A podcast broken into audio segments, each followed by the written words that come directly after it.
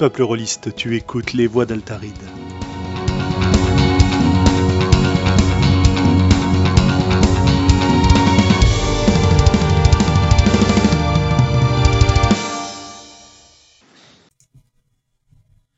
Et voilà, on est en direct pour le numéro 36 des voix d'Altaride.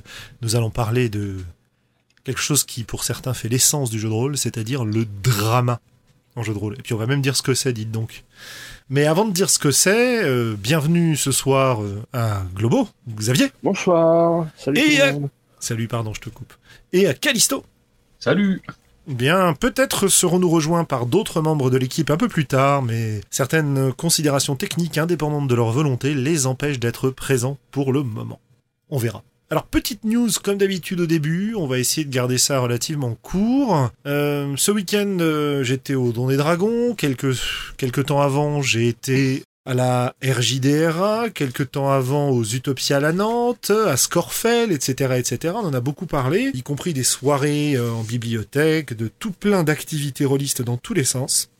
Ça m'a fait un grand plaisir de voir que la communauté rôliste était active en ce moment, mais pour le moment, bah écoutez, euh, la période de faste des conventions se calme et on reviendra en convention un peu plus tard dans l'année. On vous en reparlera à ce moment-là. Pour les voix d'Altaride, plusieurs podcasts sont en réserve et en préparation, notamment le dernier numéro euh, d'Atomistique avec Thomas Munier sur le jeu moral. On a publié la moitié, il y a l'autre moitié qui devrait arriver pour les plus courageux d'entre vous, ou en tout cas les plus fous, ceux qui sont capables d'écouter euh, Thomas et, et quelques autres euh, discuter pendant des heures. On a aussi un podcast en réserve à propos des univers qui donnent naissance à plusieurs jeux. C'est un autre sujet apporté par Thomas qu'on a enregistré il y a, il y a quelques temps. On a une table ronde ou deux. Bref, on a pas mal de contenu qui devrait débarquer ces prochains jours sur euh, la page des voix euh, sur le site, euh, donc www.sandrone.fr pour ceux qui, n'ont pas l'habitude d'aller le, consulter et qui pourraient nous écouter sur YouTube. Je vous invite d'ailleurs à ne pas hésiter à vous manifester, nous faire des commentaires, vous abonner, transmettre le podcast autour de vous si vous pensez qu'il est intéressant à écouter. Et puis à nous faire vos remarques si elles sont moins positives aussi, n'hésitez pas, hein. c'est comme ça qu'on avance. Voilà pour euh, voilà pour mes news. Euh, Est-ce que vous en avez, chers camarades, des choses à raconter à propos de de jeux de rôle, de vos activités récentes ou d'événements à annoncer? Globo. Ah, moi d'abord. Ok. Ouais, bah, oui. Euh, bah moi c'est une c'est une news euh, de ce qui s'est passé ce week-end. Voilà, ce week-end ma, ma petite asso euh, bien dynamique de de petits étudiants rôlistes sur sur Nantes faisait un 24 heures de jeu à la maison des jeux qui des appels à restez-vous et j'y étais et c'était bien sympa. Et, euh, et donc il y en aura d'autres et euh, n'hésitez pas à venir nombreux si vous êtes dans le coin. Voilà, voilà. Il y avait aussi, tiens, euh, famille euh, Voix d'Altaride, il y avait aussi Agénor sur place. Agénor qui est le, le, le fameux illustrateur du Fils des siècles, de- Le jeu de Benoît Chérel. le, jeu de, Be- le jeu de Benoît dont, dont on parle beaucoup sur les Voix d'Altaride. Voilà. Absolument. Dis-moi, comment on fait pour se tenir au courant de ces 24 heures du jeu et autres événements nantais? Mais on écoute les Voix d'Altaride puisque j'en parle tout le temps. Ouais, mais t'en parles a posteriori, un, un Facebook euh, association Arès Nantes. euh, euh, donc euh, voilà, le, le prochain le prochain truc intéressant sur Nantes, c'est le colloque Bob le Rolliste.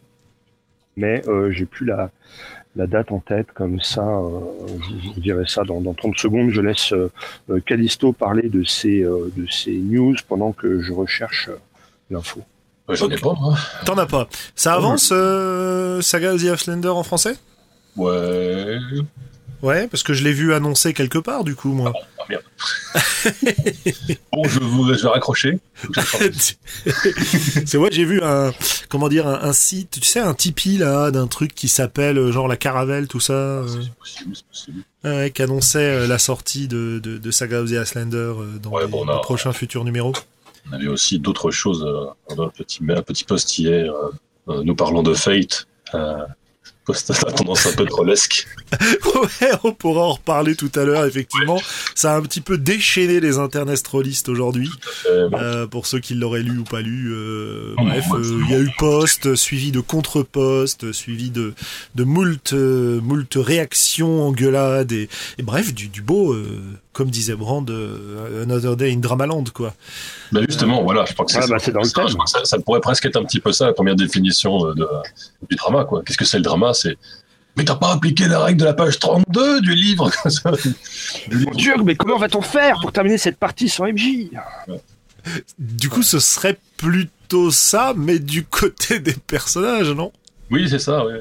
Parce que la partie sans MJ, ça c'est facile. hein. Hier, on n'avait plus de MJ. euh, finalement, on en avait trois. Quoi. Donc, du coup, on a finalement réussi à jouer quand même toute la soirée.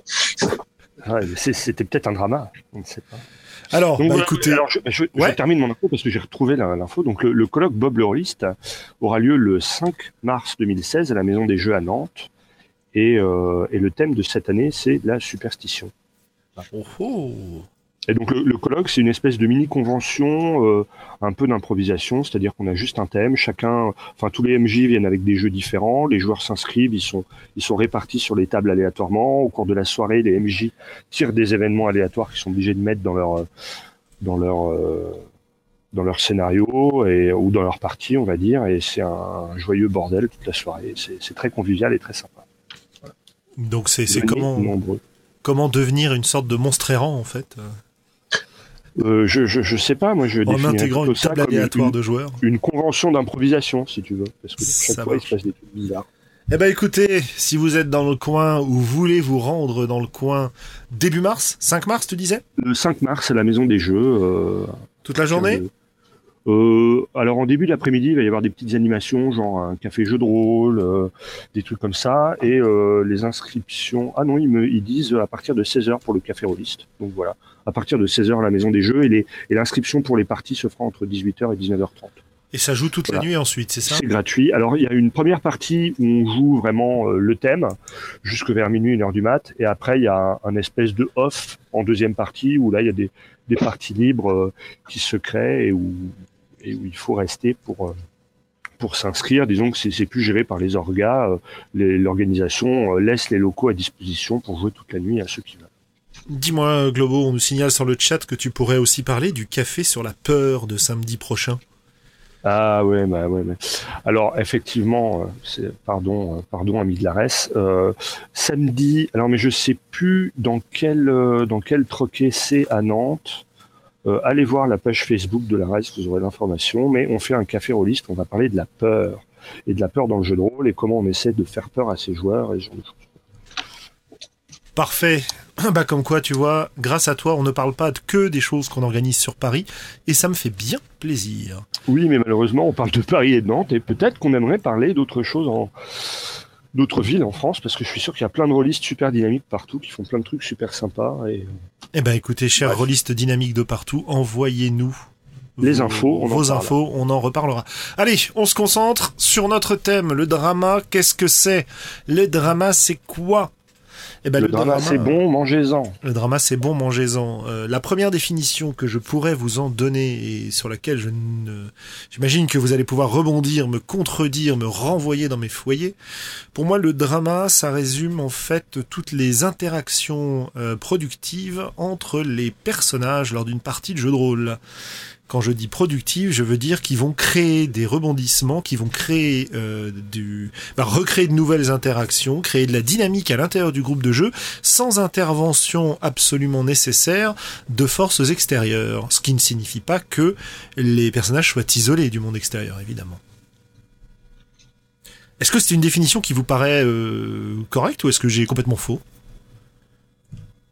Moi, Allez. j'avais pas trop d'idées en arrivant, donc euh, elle me.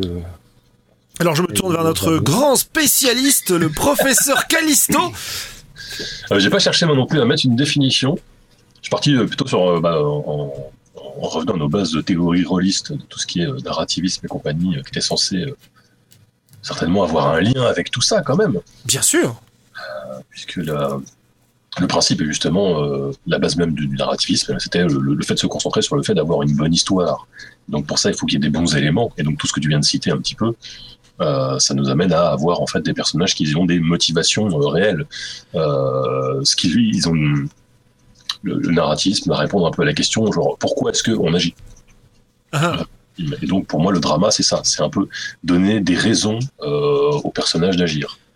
Donc de manière générale ça va être arriver à les ancrer davantage dans le décor vis-à-vis euh, de- enfin, les uns par rapport aux autres et, euh, et, donc de susciter des actions qui ne seraient pas nécessairement présentes si on en restait à vous êtes un groupe, vous devez commencer à aller du, dans le donjon, euh, commençant par la salle A, euh, parce qu'un gars, vieillard vous a filé une carte au trésor, un machin, euh, ou un truc de ce goût-là, quoi. Donc essayer de, d'aller au-delà de ça et donc de créer des dynamiques de jeu euh, internes au groupe.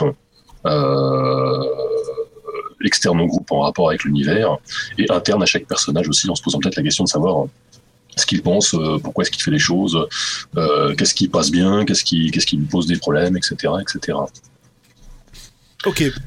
Et euh, un corollaire, justement, généralement, euh, cette notion de narrativisme, c'est l'idée de euh, faire ses choix euh, librement, en fait.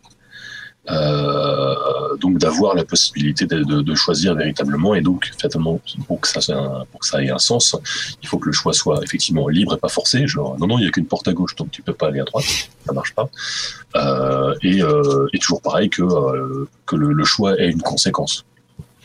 Et le choix donc peut être moral, euh, éthique, euh, ou euh, mais pas nécessairement systématiquement dans, dans ces catégories-là. Absolument.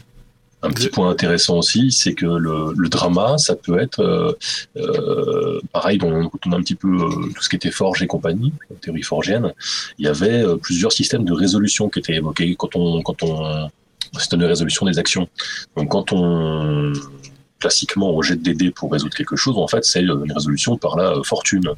Euh, si on faisait juste une comparaison de euh, qui est la plus grosse caractéristique, ce serait une résolution par le karma, par les choses qui ont été définies, un petit peu comme dans Ambre. Et euh, il y avait aussi un style de résolution qui avait juste été appelé le drama et euh, qui, veut, qui donne généralement au MJ le pouvoir d'établir les choses euh, et donc de faire avancer l'histoire sans avoir jeté les dés ou consulté des chiffres. Et là, en fait, c'est ce qu'on retrouve pas mal dans les, euh, les moves de MC de tous les jeux propulsés par l'Apocalypse, où le MJ ne jette pas de dés, mais où, dans certaines circonstances clairement définies par le jeu, hein, euh, euh, quand les joueurs ne font rien, quand ils font un échec au jet de dés, ou quand euh, ils offrent une, une occasion sur un plateau doré, un truc comme ça, c'est le moment où le MJ a le droit de dire quelque chose, donc de faire une résolution qui a été classifiée en un temps de drama. Voilà. Tu voudrais dire que le drama, en fait, c'est simplement foutre ses joueurs dans la merde? Alors, je pense que l'étape supérieure, c'est de les laisser se foutre dans la merde tout seul. Ah oui, tu veux dire, ils n'ont pas besoin d'un meneur de jeu pour se foutre dans la merde. Normalement, euh, mais ça peut aider quand même. Ouais, il faut, il faut les, les, pousser un tout petit peu au départ, et puis après, une fois qu'ils sont bien lancés. Bah, ça, faut savoir relancer. Déroule, voilà, il faut savoir relancer. Ça.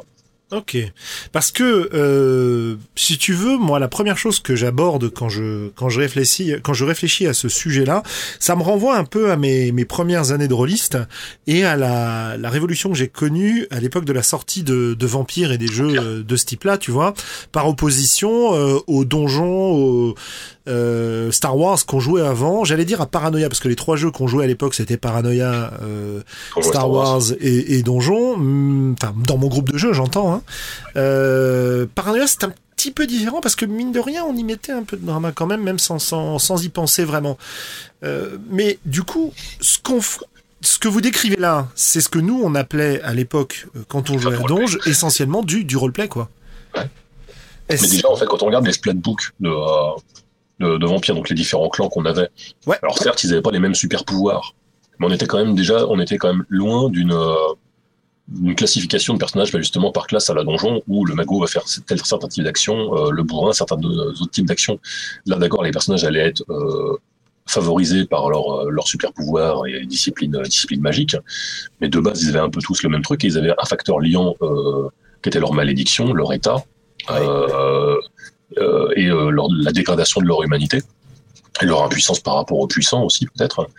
Et du coup, euh, bah déjà on avait un, point commun peut-être plus fort que simplement le fait de dire vous êtes des aventuriers qui êtes là pour récupérer du, du, des pépettes. Et en fait, chaque, chaque, chaque clan avait déjà un peu des, des points de vue sur. Bah justement, on avait à chaque fois dans chaque clan, tu avais un descriptif de qu'est-ce qu'ils pensent des autres. Oui, bien sûr. Oui, oui, c'était très intéressant. Ça, ça donnait des, des bases de relations entre les entre les persos très archétypales, très très peu subtiles, mais une base quoi. Mais qui était déjà voilà, mais qui était effectivement une, une, base par rapport à laquelle tu pouvais positionner ton personnage et surtout qui permettait de te positionner par rapport à un environnement. Uh -huh. euh, en environnement qui, à la différence d'un donjon, etc., n'allait pas bouger, puisque généralement on jouait dans une ville et que les gars qui étaient au-dessus de toi étant des gros bœufs, on n'allait pas pouvoir les, les, impacter directement. Donc ils étaient un petit peu comme des meubles euh, à rester dans le paysage pendant un certain temps. Donc euh, là, en fait, on a c'est aussi des éléments, des éléments, euh, avoir des éléments fixes dans le décor face auxquels tu vas te positionner et qui, et qui, vont se positionner par rapport à toi. C'est aussi pour moi un des éléments du drama. On va les redévelopper un peu après. Ouais, tout à fait. Euh, Xav, qu'est-ce que t'en penses, toi? Euh, moi, je, je vais pas vous faire la démonstration que euh, pour moi, Vampire, c'est du donge qui, qui, euh, qui, ne dit pas son nom et que du drama et des, et des positions nuancées qui amènent au conflit, ça existait déjà ah bah bien sûr, dans le grand-père du, du, jeu de rôle. moi, j'aime bien, j'aime bien la, la, la, tournure que prend la discussion parce que effectivement, euh, au, dé au, départ, je me, j'arrivais pas trop à faire la différence entre le drama et le jeu moral, mais je m'aperçois qu'en fait, le, le, jeu moral n'est qu'une forme de drama. Et Ou que, un moteur. Euh, enfin, c'est une des, une des manières d'explorer le drama, mais qu'il ouais. pourrait y en avoir euh, d'autres. Et effectivement, les relations interpersonnelles ne posent pas forcément de, de, de, problèmes moraux, mais, euh, mais peuvent quand même générer euh, des, problèmes. Des, des, des, problèmes, des conflits d'intérêts, euh, des luttes d'influence. Euh, et, et, donc en soi générer euh, peut-être des drames. Est-ce que pour le public, tu peux rapidement résumer euh, jeu moral? Moi? Bah, euh, oui. bah, euh, alors, euh, cher alors. public, manifestez fortement pour que Julien nous sorte la dernière partie du jeu moral par Thomas Munier. c'est long, mais c'est passionnant. Et bah, le, le, le, jeu moral, c'est déjà pour qu'il y ait jeu moral, il faut jouer dans un monde en, en tonde de gris, c'est-à-dire qu'il ne faut pas être dans un monde manichéen. S'il y a des bons et des méchants, il n'y a, a, plus de problème moraux, quoi. Et ensuite, il faut systématiquement proposer à ses joueurs euh, quand on leur demande de faire un choix, il faut que tous les choix qu'on leur propose, ils soient tous excellents ou tous exécrables. Et donc, à chaque fois, il n'y ait pas de bon choix. Hmm. Et que on, on explore les, euh, les conséquences de ces choix.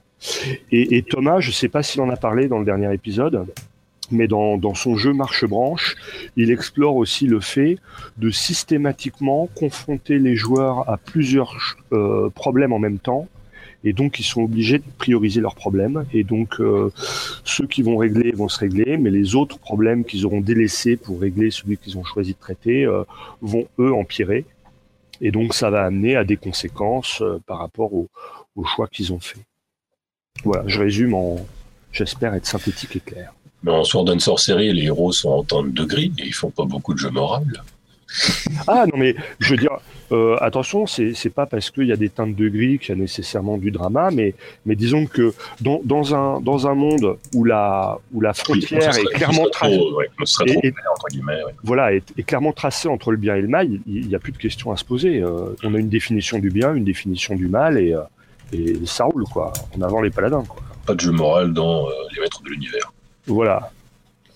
Hein, il faut, euh, mais, mais, mais effectivement, euh, le, le, les, le, monde en, en, teinte de gris, ça ne, ça ne garantit pas euh, à coup sûr euh, des dilemmes moraux, parce que si, si personne ne, ne, se pose les questions, des questions dans ces termes-là, il n'y a, y a, pas de dilemme, quoi. Tu vois, ça dépend de la question qu'on pose, hein, quand même. À chaque fois. Bah voilà, la question, t'as la question du, du choix moral, de la question du positionnement moral du personnage. C'est-à-dire que par exemple, si tu, si tu as un monde en nuance de gris et que tu as simplement tu vas simplement adopter un, un positionnement moral qui aura pas de conséquences particulières si ce n'est donner une certaine couleur à ce que tu fais, t'es pas intégralement dans le jeu moral. Le jeu moral, ce serait effectivement être amené à faire des choix moraux qui ont un impact et qui te touchent et des décisions que tu prendrais non pas pour une raison tactique. Euh, mmh. Je sais pas, tu as t'as, t'as un preneur d'otage qui a qui te qui te menace de, de de tuer son otage si tu ne laisses pas faire exploser une bombe en ville, euh, tu vas, tu peux faire, enfin, euh, où, où c'est le fameux cas, bah, c'est le, le, fameux dilemme de Batman, quoi. Tu sauves, euh, tu sauves le, le comment s'appelle, le gars honnête euh, qui peut redresser la ville ou ta fiancée, etc. le choix, il peut être un choix d'affect ou il peut être un choix moral. C'est pas exactement la même chose, et c'est là, à mon avis, que le drama va vachement influencer. Oui, oui, oui. Mais et, bon. Et c'est en ce sens-là que, effectivement, après réflexion, pour moi, le, le, jeu moral est une, est une des formes que peut prendre le drama. Ouais. Mais euh, il y en a sans doute d'autres. Tout à fait, tout à fait. Ça peut être une conséquence, ça peut être un moteur, ça peut être intrinsèquement lié ou pas. Il y a plein de, il y a plein de nuances. Euh, voilà. Euh, du coup, si je partais, si je partais du, du roleplay, euh, c'était aussi parce que c'est la deuxième question que je vous avais un peu posée euh, euh, en préparation de, de, ce podcast sur la partie un peu définition. Est-ce que ce serait une, une couche de jeu entre les personnages en plus ce drama? Ouais, moi, je vais revenir un petit peu sur ce que tu disais juste avant. Ça me ramène à une discussion qu'on a peut-être déjà eue sur les voies d'Altaride, qui est euh, les, les, personnages qui sont créés avec des, euh, des BG super lisses à la création, ouais. pour ne, ne, pas laisser de prise au maître de jeu pour euh, pour emmerder le joueur entre guillemets, tu vois. Et, et si à la création tu tu ne laisses pas des failles et des points faibles dans ton personnage, si tu blindes tout, si tu en fais un, solitaire qui n'a aucune attache et qui s'intéresse à rien, effectivement, ça va être dur de poser du drama puisque il, il a aucun affect pour rien, il s'en fout de tout et, euh, et il est complètement badass et il casse des gueules quand on emmerde en envisageant les choses sous l'angle des relations entre les personnages, par exemple, euh, on n'est plus seulement dans le, dans le cadre des faiblesses et des points faibles et des, et des points d'accroche, mais enfin justement, on entre dans les points d'accroche, justement. Euh, en gros, t'as pas forcément besoin, d'avoir un personnage imparfait, mais tu as besoin d'un personnage qui a des... Qui, qui, est lié aux autres. Qui est lié aux autres, qui a des bouts qui, pendent, j'allais dire, tu vois. En fait. Voilà. Pas forcément aux autres, mais lié à quelque chose. Ah bah, là, en fait, ouais, je pense que déjà, en fait, lié à quelque chose, ça c'est un premier point. Euh, on va dire, on va, on va faire le distinguo, je pense, entre euh, ce qu'on appelait l'environnement, donc ce qui est en dehors du groupe de jeu, ouais. et, euh, et, et, le groupe de jeu en lui-même, quoi, et les, et les, autres persos. Et donc les, les, deux sont utiles, mais c'est vrai que là, on, on évoquait la, la, couche de jeu entre les personnages en plus. Donc pour ça, pour commencer avec ça, le minimum, plutôt que tout de suite chercher les personnages à les lier avec ce qui est à l'extérieur du groupe, pour que ça tourne bien et qu'il y ait une réflexion un petit peu euh, au sein du groupe, fatalement, il faut lier les personnages entre eux. Quoi. Ce qu'on a, a, quand même trouvé un peu plus au fil du temps, je pensais à des Dragons de Poche 2 où tu as une petite table avec des suggestions où tu dois, tu, tu, demandes à un autre joueur de répondre à une question, genre euh, comment ça se fait qu'on s'est retrouvés tous les deux en train de faire mm, mm, mm. Euh, ou euh, qui, est la garde de l'enfant qu'on a fait il y a trois ans, etc., etc. ou des c'est souvent ça passe souvent les gens les jeux qui essaient d'introduire ça passent souvent par des, des, petites tables de suggestions quoi Fiasco euh, qui a un autre type de jeu mais lui aussi va chercher à établir des liens comme ça assez forts entre les personnages dès le début ouais. bah, l'intérêt d'établir des liens entre les personnages enfin d'avoir des justement des points d'accroche entre personnages, c'est que si tu as un point d'accroche avec l'environnement du jeu, tu es dépendant du maître de jeu, et le maître de jeu, enfin dans les jeux à maître de jeu bien sûr, et le maître de jeu il a déjà fort à faire, donc il va peut-être pas euh, te solliciter euh, très souvent dans la partie, alors que si tu as des attaches avec les autres joueurs, quand les autres joueurs ont des moments de, creux, euh, eh ben, tu vas pouvoir les, les solliciter et donc tu multiplies les chances d'avoir des interactions mmh. et, donc du drama. Si tu t'en remets qu'au maître de jeu, bah lui il a cinq joueurs à gérer ou enfin hein, je, reste dans le format très classique. Hein, alors que euh, alors que les autres joueurs, bah, il y, a toujours des moments où tu vas pouvoir aller les, les poke, aller les chercher. Euh, aller Alors, les relancer ou ouais je pense en, en, en, gérant on en reparlera peut-être plus tard mais après en, en gérant euh, cet aspect de l'environnement euh, le, le, le, point le plus simple c'est toujours d'établir de, de, un espèce de triangle hein, c'est-à-dire que le joueur A et le joueur B ont tous les deux une relation avec l'élément extérieur C mais ils n'ont pas la même relation. Ouais, ouais, ouais. est-ce qu'ils vont se positionner. Donc dès que quelqu'un à la limite commence à toujours euh, ok d'accord t'as bossé t'es pourchassé par la guilde des voleurs ça roule. Et, euh, et tel autre euh, bah euh, à quelle occasion tu as fait appel euh, à la guilde des voleurs et ils t'ont bien dépanné et tu leur dois toujours une tête mm. et voilà. Bah, enfin, maintenant t'as plus qu'à la payer en butant l'autre personnage du groupe. Qu'est-ce que bon voilà, un ouais, ouais, social sain qui, euh, ouais, voilà. qui, permet de se faire des amis. Voilà, et euh, pas un truc, euh, pas un truc où on s'envoie des petits mots cachés derrière les écrans, tout ça. Non, non, non. j'ai l'impression, bien devant tout le monde. C'est vrai, vrai, que du coup, c'est vrai que j'avais pas pensé à ça, mais on pourra essayer d'évoquer aussi cette notion de, euh, un peu dans les, euh, on, on, va en parler plus tard, mais un peu les, les, les conditions préalables pour faire pour essayer de faire du drama autour de la table. Quoi. Bien sûr. Euh, mmh. Si je si je reprends un petit peu euh, de côté un historique sur la façon dont, dont moi je jouais, j'ai l'impression que les liens avec l'extérieur du groupe de jeu, c'est quelque chose qu'on qu'on faisait quand on créait des backgrounds pour nos personnages et qu'on disait à notre maître du jeu, alors voilà, euh, j'ai tel ennemi, voilà, j'ai tel allié, etc. Et que ça, on a appris très très vite à le faire parce que euh, on le faisait, euh, alors on le faisait pas tout de suite sur Donjon, mais on, on- on finit par le faire sur Donjon, euh, on finit par le faire sur la plupart des jeux auxquels on joue, que le jeu le formalise ou pas d'ailleurs. Sûr. Vampire le formalisait fait, avec quoi. ses historiques, si tu veux. Vam- Vampire, il, il- carrément, il, il codait le truc avec les, les historiques. Euh, et ensuite, la- la- l'étape suivante, c'est de de formaliser le fait de le faire avec les autres membres du groupe de jeu. Donc, euh, Cal, tu citais Dragon de Poche, Fiasco. Euh, moi, je pense que ce qui m'a le plus marqué dans cette méthode-là, ça a commencé par être évidemment Apocalypse World avec ses HX et les questions qui étaient liées.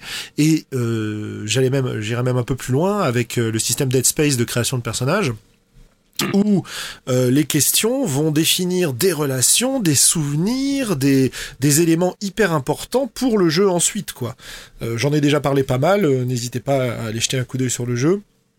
Mais quand le spécialiste des arts martiaux demande aux autres persos lequel d'entre vous m'a tenu a réussi à me tenir tête ou m'a tenu tête physiquement, euh, c'est une question qui est vachement intéressante parce qu'on sait que c'est lui le plus fort dans ce domaine-là et ça va forcer les gens à définir leur relation vis-à-vis de lui quoi.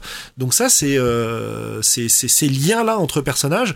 euh, on, on reparlera sûrement de ça effectivement comme on l'a dit tout à l'heure, mais c'est c'est vraiment une base hyper importante. Euh, base hyper importante et on en a déjà parlé pas mal euh, Xav avec toi et c'est un petit peu la façon de fonctionner dans les soirées enquêtes, dans les GN, etc. Au départ, quand tu crées des persos, Bah oui. tu vas jamais créer un perso qui est tout seul sans lien avec les autres. Oui, oui, oui. Donc euh, bon, on, y reviendra un peu plus en détail tout à l'heure. Oui, des petits merdages dans le dernier, euh, Ouais, bien sûr. dans le dernier GN où j'étais. Ouais. Je faisais partie d'une espèce d'une, guilde de, de, de, de pas très gentils. Mais bon, moi, j'utilisais la guilde pour faire le bien. Donc ça va. Et en fait, je savais pas, je pensais que j'étais le seul, moi. Et en fait, il y en avait d'autres, mais c'était pas marqué sur ma fiche. Donc visiblement, les autres de la guilde avaient l'air de, de se connaître entre eux, mais personne savait que moi, j'en faisais partie.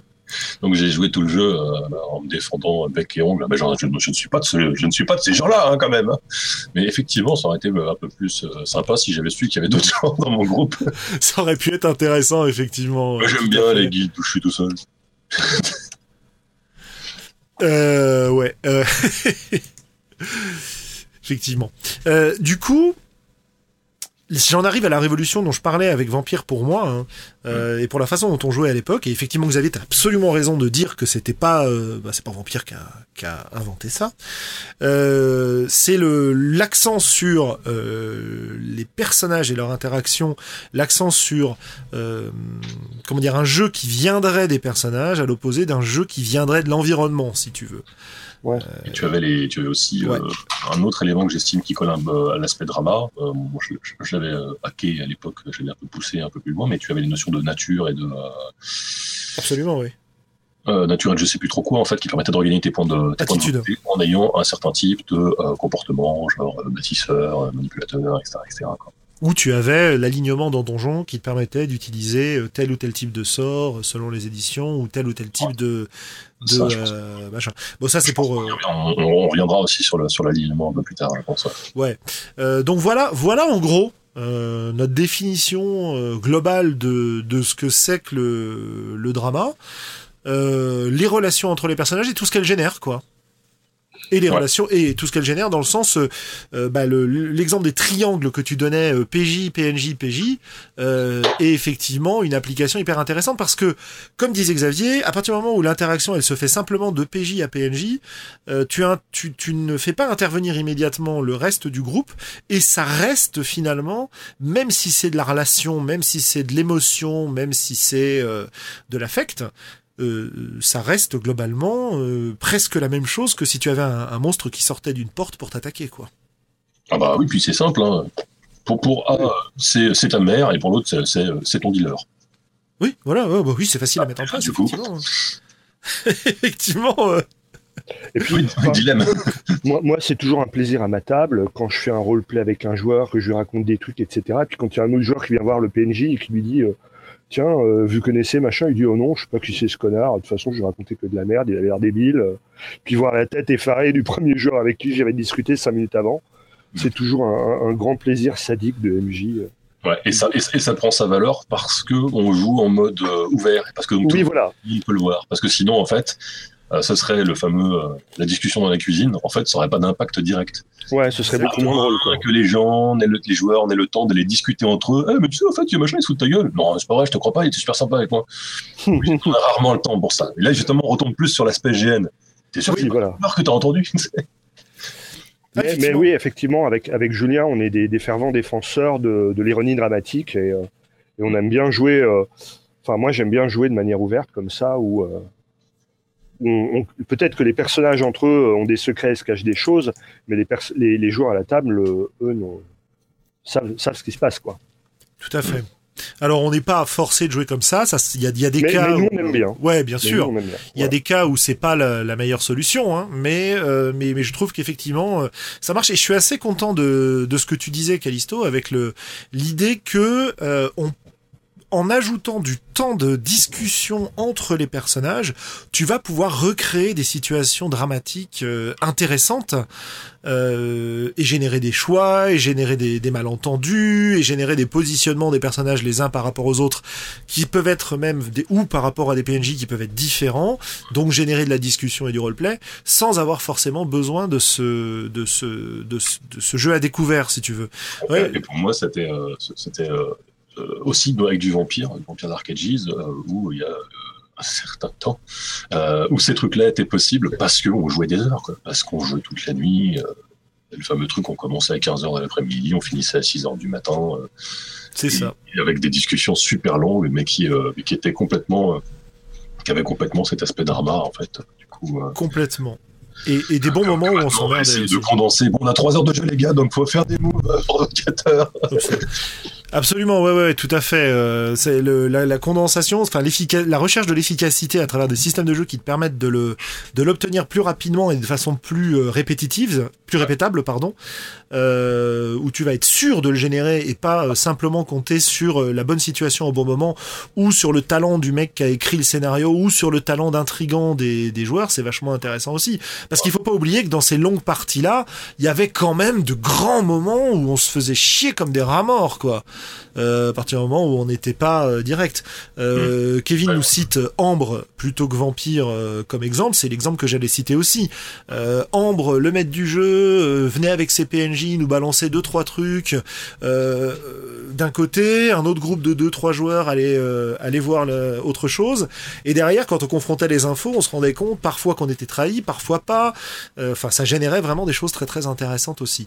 Mais du coup, pour quitter un peu ces, ces, ces jeux-là euh, on va dire, euh, euh, j'allais dire antiques, même si je les aime beaucoup, en tout cas anciens de façon temporelle, on a quand même depuis pas mal de jeux qui ont été créés pour essayer d'exploiter ça de façon tout à fait raisonnée. Hmm. Pour essayer d'encadrer ce drama, de le créer plus facilement ou d'en faire carrément leur base de jeu, quoi. Alors, qu'est-ce que vous en pensez? Cal, t'as préparé pas mal de choses là-dessus. J'ai fait un petit plan effectivement sur les exemples de, de, jeux un peu où c'est encadré, qui sont pas nécessairement des jeux 100% drama. Euh, je tape dans un petit peu tout euh, parce que parce qu'après tout euh, c'est quelque chose qu'on va pouvoir, on va en parler après aussi, saupoudrer ou mettre massivement dans sa recette, hein, selon les groupes de jeux. je vous proposais un peu trois trois trois axes de, pour évoquer différents types de jeux et, des faits qu'on peut obtenir, euh, rendre l'environnement significatif pour le personnage, donc ce qu'on a, ce qu'on a dit hein, un petit peu, euh, positionner les personnages les uns par rapport aux autres, donc l'extérieur, le groupe, et faire évoluer le personnage au contact de cet environnement et des autres. Bah écoute, ça me paraît très intéressant pour commencer à, enfin pour parler de, cet aspect-là et pour parler d'un certain nombre de jeux euh, qui proposent des choses intéressantes. Alors comme toujours, euh, je vais quand même rappeler un truc. Euh, je le dis peut-être pas assez souvent, mais quand on parle de jeux, souvent c'est des jeux qu'on aime bien ou qui nous paraissent intéressants, mais notre propos c'est pas dire tel jeu est, enfin parfois c'est le cas, mais tel jeu est meilleur qu'un autre ou quoi. Euh, ce qui nous intéresse, comme vous le verrez aussi par la suite, c'est de voir, bon bah voilà, tel jeu utilise telle méthode, euh, qu'est-ce que ça nous apprend, qu'est-ce qu'on peut en tirer Tu vois, euh, je pense que toi, t'es- t'es- t'es- enfin Xavier, euh, toi et moi, euh, on est tout à fait dans cette optique-là de se dire, euh, on va regarder ce qui se passe, on va voir comment ça tient, et dans les cas où on a des systèmes qui peuvent être, dans lesquels on peut récupérer des morceaux, on n'hésite pas à les piller et à les réinvestir ailleurs, quoi. C'est la base du hacking. C'est la base du hacking. Exactement. Alors Oui, parfois, c'est ça. Moi, j'ai j'ai toujours une petite tendance à faire donc un peu du name dropping, euh, mais en fait, Ouais. c'est généralement pour dire ce jeu-là a un apport sur tel point. On va avoir des exemples sur euh, sur les trois axes évidemment, Ouais, puisque je pense on que nous les demande. euh, Alors ouais, euh, je me partage entre le chat sur le site Tout et le fait. chat YouTube, euh, donc euh, je je vois les deux. N'hésitez pas à intervenir, que vous interveniez d'un côté ou de l'autre. Il y a pas de souci. C'est c'est calme ce soir, mais euh, pas de Euh, le- problème. Le, YouTube, c'est le lien qu'avait fourni Kev, c'est ça? Non, pas Euh, non, pas du tout. Ke- Ke- Kevin nous a mis un super drama euh, bollywoodien. un euh, chat et un plan. euh, Alors, euh, ouais. bah, vas-y. euh, non, mais non, non, je t'en prie, vas-y. Tu disais.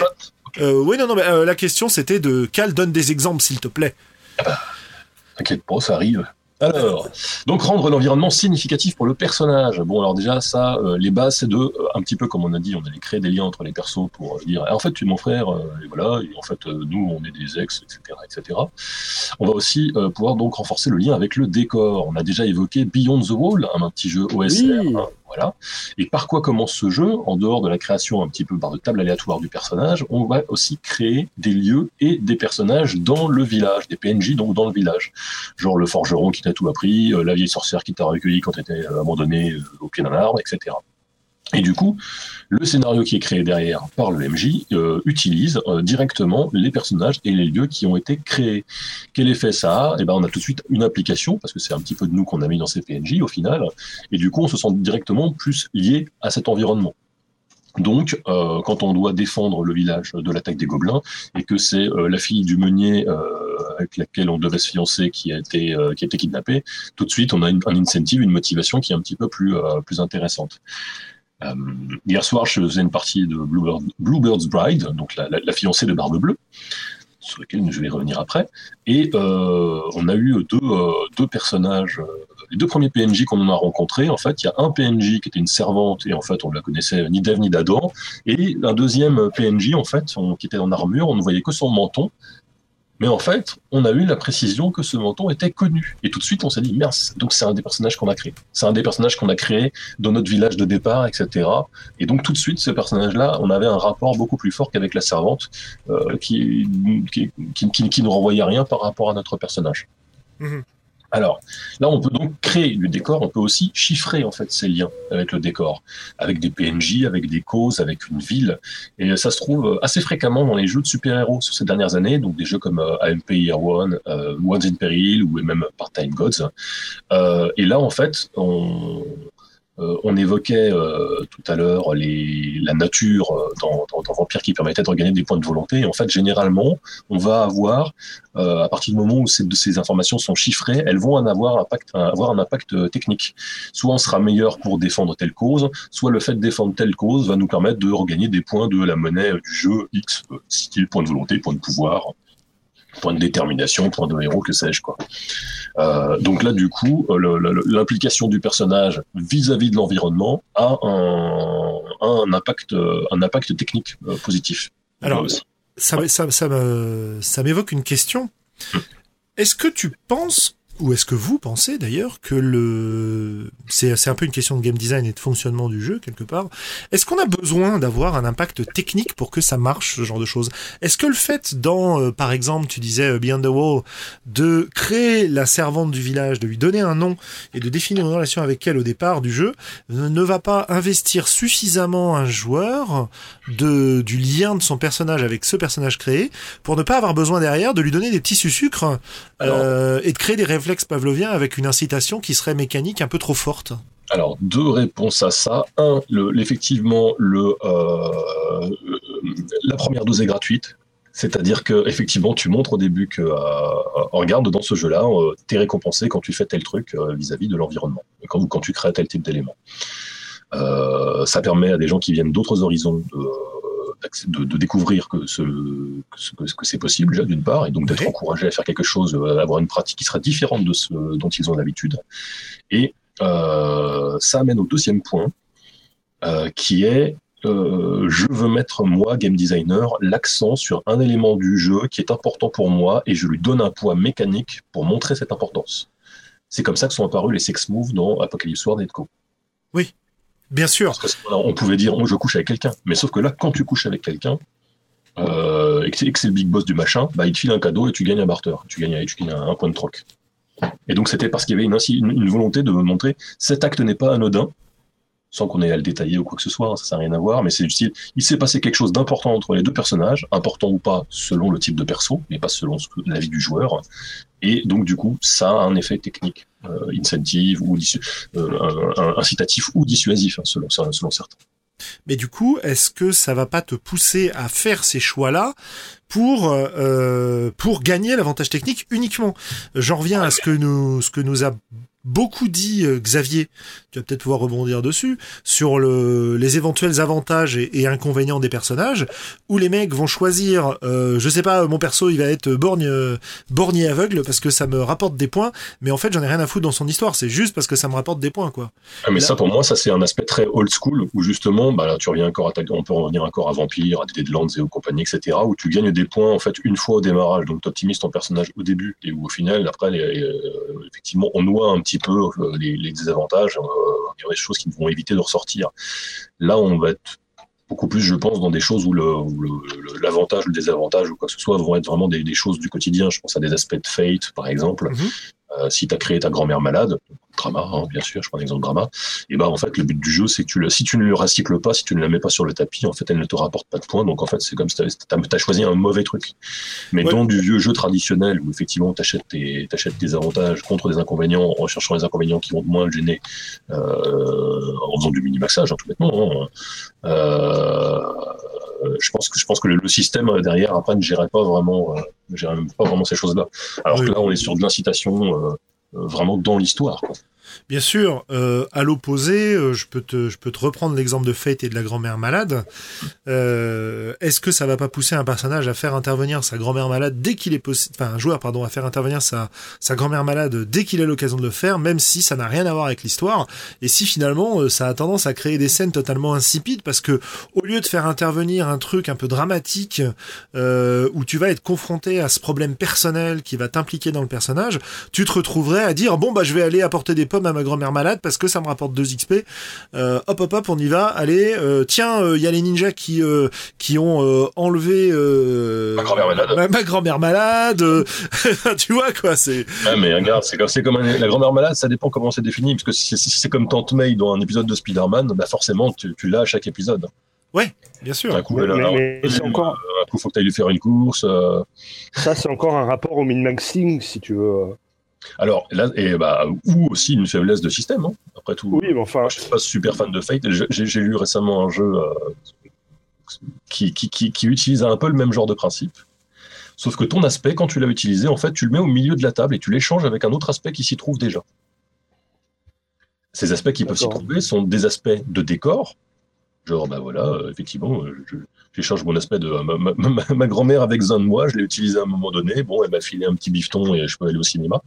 Même envoyer faire des courses, etc. Je me retrouve dans l'environnement, euh, je ne sais pas trop quel environnement, et je vais euh, récupérer en fait une clé qui correspond euh, au supermarché, dans lequel, bien évidemment, hein, je, suis Spider-Man, hein, rappelons-le, des, des bandits sont venus dévaliser le caissier.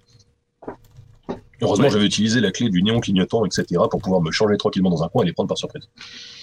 Et en fait, du coup, là, je, le, le, concept du jeu qui s'appelle Rocket Amoba, donc l'ami Rocket, enfin l'ami fusée. Ok absolument rien à voir avec le contenu du jeu, qui est un jeu générique, et euh, donc utilise un, un, système proche des, des, euh, des, des, aspects, mais donc ce sont des clés. Et comme dit, en fait, tu as un peu un trousseau de clés, euh, donc qui, qui, qui, est le même à chaque début de partie, comme dans Fate, sauf qu'au lieu de recycler en permanence tous tes aspects, tu vas les cycler donc avec des éléments du décor et avec les clés euh, que, les, que le MJ aura dépensé pour son PNJ. Et tu vas aussi pouvoir choper les clés des copains. donc peut-être que la prochaine fois, c'est un copain qui va, qui va décider quand est-ce que ta grand-mère va intervenir. Mhm. Mhm. Voilà. Non, non, parce que euh, on, nous cite euh, à, forte raison euh, sur les différentes chats mm. que ces problèmes-là, comme vous le disiez, hein, c'est le problème de l'optimisateur, c'est un problème de comportement de, de joueurs qui seraient pas dans la direction du jeu. Mais ça me paraît légitime d'en parler parce que l'objectif d'une règle avec une incitation, c'est d'obtenir un certain comportement par un joueur. Et, je, je, ne pense pas qu'on puisse euh, écarter le fait que des comportements qui ne sont pas ceux voulus peuvent être incités euh, par des par des choses mal réglées entre guillemets. Après, après c'est ça. En fait, c'est dans, dans quelle mesure tu peux aussi te dire je ne trahis pas l'esprit de ce que l'auteur voulait parce que j'applique les moves qu'il a fait et donc du coup si je gagne mes 5 XP en 3 heures, bah c'est normal parce que j'ai joué le jeu et donc en faisant ça, je j'ai amené ce que lui souhaitait euh, qui se passe dans le jeu. Mais, mais d'une manière générale, le, min-maxing, euh, c'est le problème de surjouer la règle, en fait. Tout à fait. Et, euh, de savoir, bah là, dans cet exemple, j'ai gagné mes 5 XP. je suis joueur sur un jeu PBTA, j'ai gagné mes 5 XP dans la partie. Pour moi, j'ai mon quota. charge à moi aussi de respecter les autres règles entre guillemets implicites du jeu qui sont de laisser les autres briller et compagnie etc quoi. Mais, mais si tu, enfin, toute, toute règle que tu surjoues parce que, et, le min-maxing, c'est souvent la, la, volonté de gagner, eh bien, forcément, ça, ça aboutit à des trucs ridicules. Toute chose, l'excès est funeste. Voilà, voilà. Mais, euh, et comment lutter euh, contre ça? Est-ce que du coup, il faut, euh, il faut virer la, la les récompenses du système? Bon, bah. non, il faut discuter avec ses joueurs et leur dire, voilà, bah, tu, rajoutes la clause dans ton contrat social, tu fais le, truc du style interdit aux connards ouais, c'est ça. Que, j'ai vu, hein, Don't be a jerk. Don't, ouais, don't, don't play with assholes. Euh. Alors moi, moi j'avais un truc, c'était Don't be a jerk. Moi, moi quand, ça arrive, quand ça arrive à ma table, euh, ça devient un plaisir de joueur que de solliciter le l'autre joueur qui a tendance à faire ça et d'essayer de lui suggérer toutes les toutes les situations les plus absurdes où il peut faire intervenir sa vieille tante, tu vois. Hmm. Ça, ça devient un méta-jeu entre moi et lui où euh, ou ah, tiens, et là, est-ce que tu peux pas utiliser euh, le fauteuil roulant de ta tante? Et là, est-ce que tu peux pas, tu vois et, intéressant dans les... exagérer le, le, trait, quoi. On va s'éloigner très beaucoup, donc je vais juste faire ça et après je, je, je, un peu la digression là. Euh, justement, en parlant de, de, de vieille tante, un, un, jeu, un jeu de super-héros. Euh, euh, qui n'est plus publié, dont je ne me rappelle plus le nom, mais qui était complètement dans cette idée-là aussi, de je suis Spider-Man, donc je suis la araignée, euh, j'ai ma, j'ai ma tante May, etc. Et l'aspect qui était intéressant, c'est que tu pouvais, justement, tu, tu exposais tante May. De la même manière que tu allais exposer euh, le fait que tu étais l'homme araignée mordu par une, araignée radioactive. Et en fait, l'exposer te permettait dans le jeu de augmenter ta puissance et d'augmenter ta chance de, réussir les conflits. Donc c'est effectivement le moment où, euh, quand le rhinocéros attaque, eh ben, Tante May est allée acheter du PQ euh, au, mmh. au, Quickie Market. et du coup, en fait, bon, simplement le fait d'avoir dit qu'elle existe, donc le matin, euh, en gros, quand tu pars de chez toi, Tante May te dit ah, Je vais faire les courses !» Hop, tu as exposé Tante May, les joueurs savent que c'est, parce que c'est pour émuler du comics, donc on a un format bande dessinée, donc on ne doit pas sortir au lecteur soudainement des choses dont il n'était pas au courant. Donc avant, de, il faut qu'on bien sûr qu'on fasse apparaître pour, euh, pour pouvoir justifier après qu'on va euh, gagner des cartes en la remettant en jeu. Et donc dans la scène suivante, quand le Rhino euh, mis en place par le MJ va attaquer le Cookie Market, et eh ben c'est là on va voir Tante qui est en train de, qui essaye, qui lutte pour attraper son rouleau, son, son, son, papier de PQ qui est sur le haut de la pile et qui dit oh c'est bizarre ce tremblement et progressivement, on va l'exposer comme ça, donc c'est bien. À chaque fois, on va gagner des points de vie, euh, des points de vie, donc des, des, des, des cartes en plus euh, dans ce jeu-là. Mais en fait, à la fin, il y a un moment donné où la tendance va s'inverser, c'est-à-dire que Tante May va passer un petit peu en mode négatif. Genre, c'est bon, t'as grillé toutes tes cartes au niveau de Tante May. Par contre, maintenant, c'est le MJ qui va essayer de l'exposer, et s'il arrive à l'exposer assez, bah en fait, il va, euh, il va la modifier.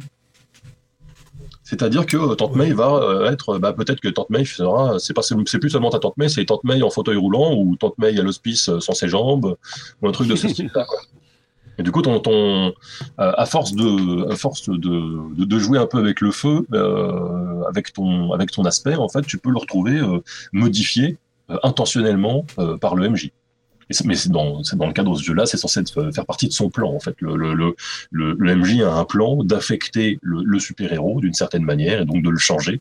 Et pour ça, en fait, il va y avoir ce jeu d'exposition qui, est utile pour le joueur à un moment donné, qui devient dangereux pour lui, mais le jeu est équilibré autour d'une d'une méthode qui fait que le héros en chie au début et qu'avec le temps, en fait, ses chances de réussite augmentent la question, c'est juste trouver un peu l'équilibrage dans qu'est-ce que je vais mettre, qu'est-ce que je veux menacer sur mon personnage.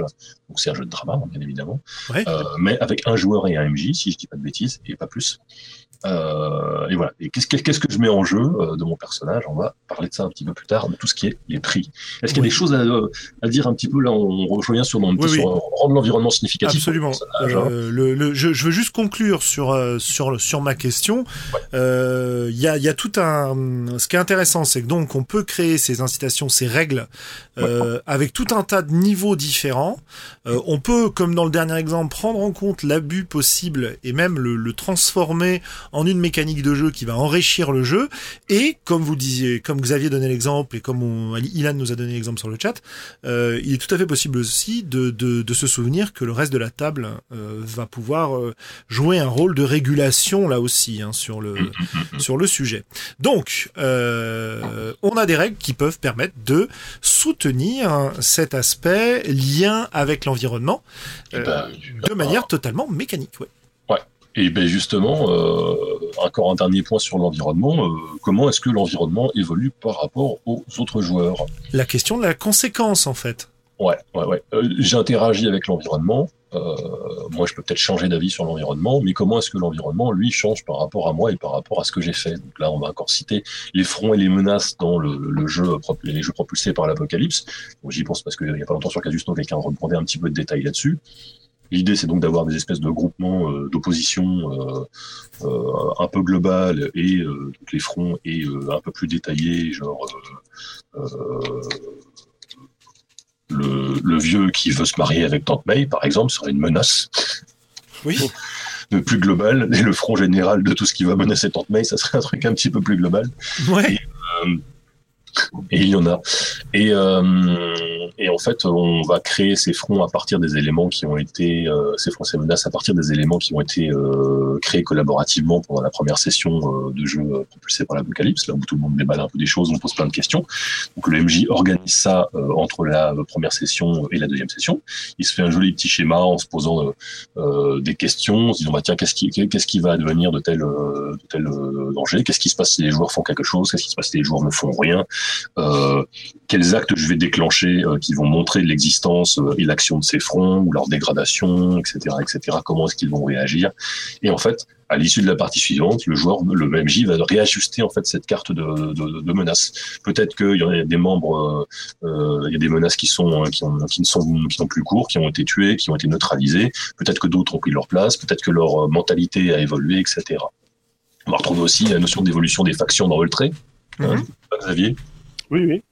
euh, là aussi au contact des personnages, ou même des fois sans le contact des personnages. euh, on les a croisés à un moment donné, on recroise l'autre faction, qu'est-ce qui lui est arrivé de plus? Elle a décliné, elle s'est améliorée, elle s'est étendue, elle a changé d'idée, etc., etc. Ce qui est intéressant, c'est que dans les vieux jeux, c'était surtout laissé à l'appréciation du maître du jeu et de sa gestion de campagne. Il y a des exceptions, bien sûr. hein. On peut citer euh, la campagne du Souffle du Dragon de Nephilim, qui est une des premières où j'ai vu euh, l'utilisation de règles chiffrées justement pour gérer la réaction d'une faction, quoi. Mhm. Euh, à savoir les Templiers qui réagissent euh, aux actions Oui, des, oui, tout à fait, oui. ouais, ouais. Le potentiel d'action des Templiers, exactement, ouais, tout à fait. Donc ça, c'était vachement intéressant. Euh, c'était juste pour donner des exemples hors du, du PBTA euh, classique. Ouais, On peut mais parler on, on retrouve vachement ça avec les, les, les cloques aussi, les horloges. Ouais, absolument, ouais. Dans...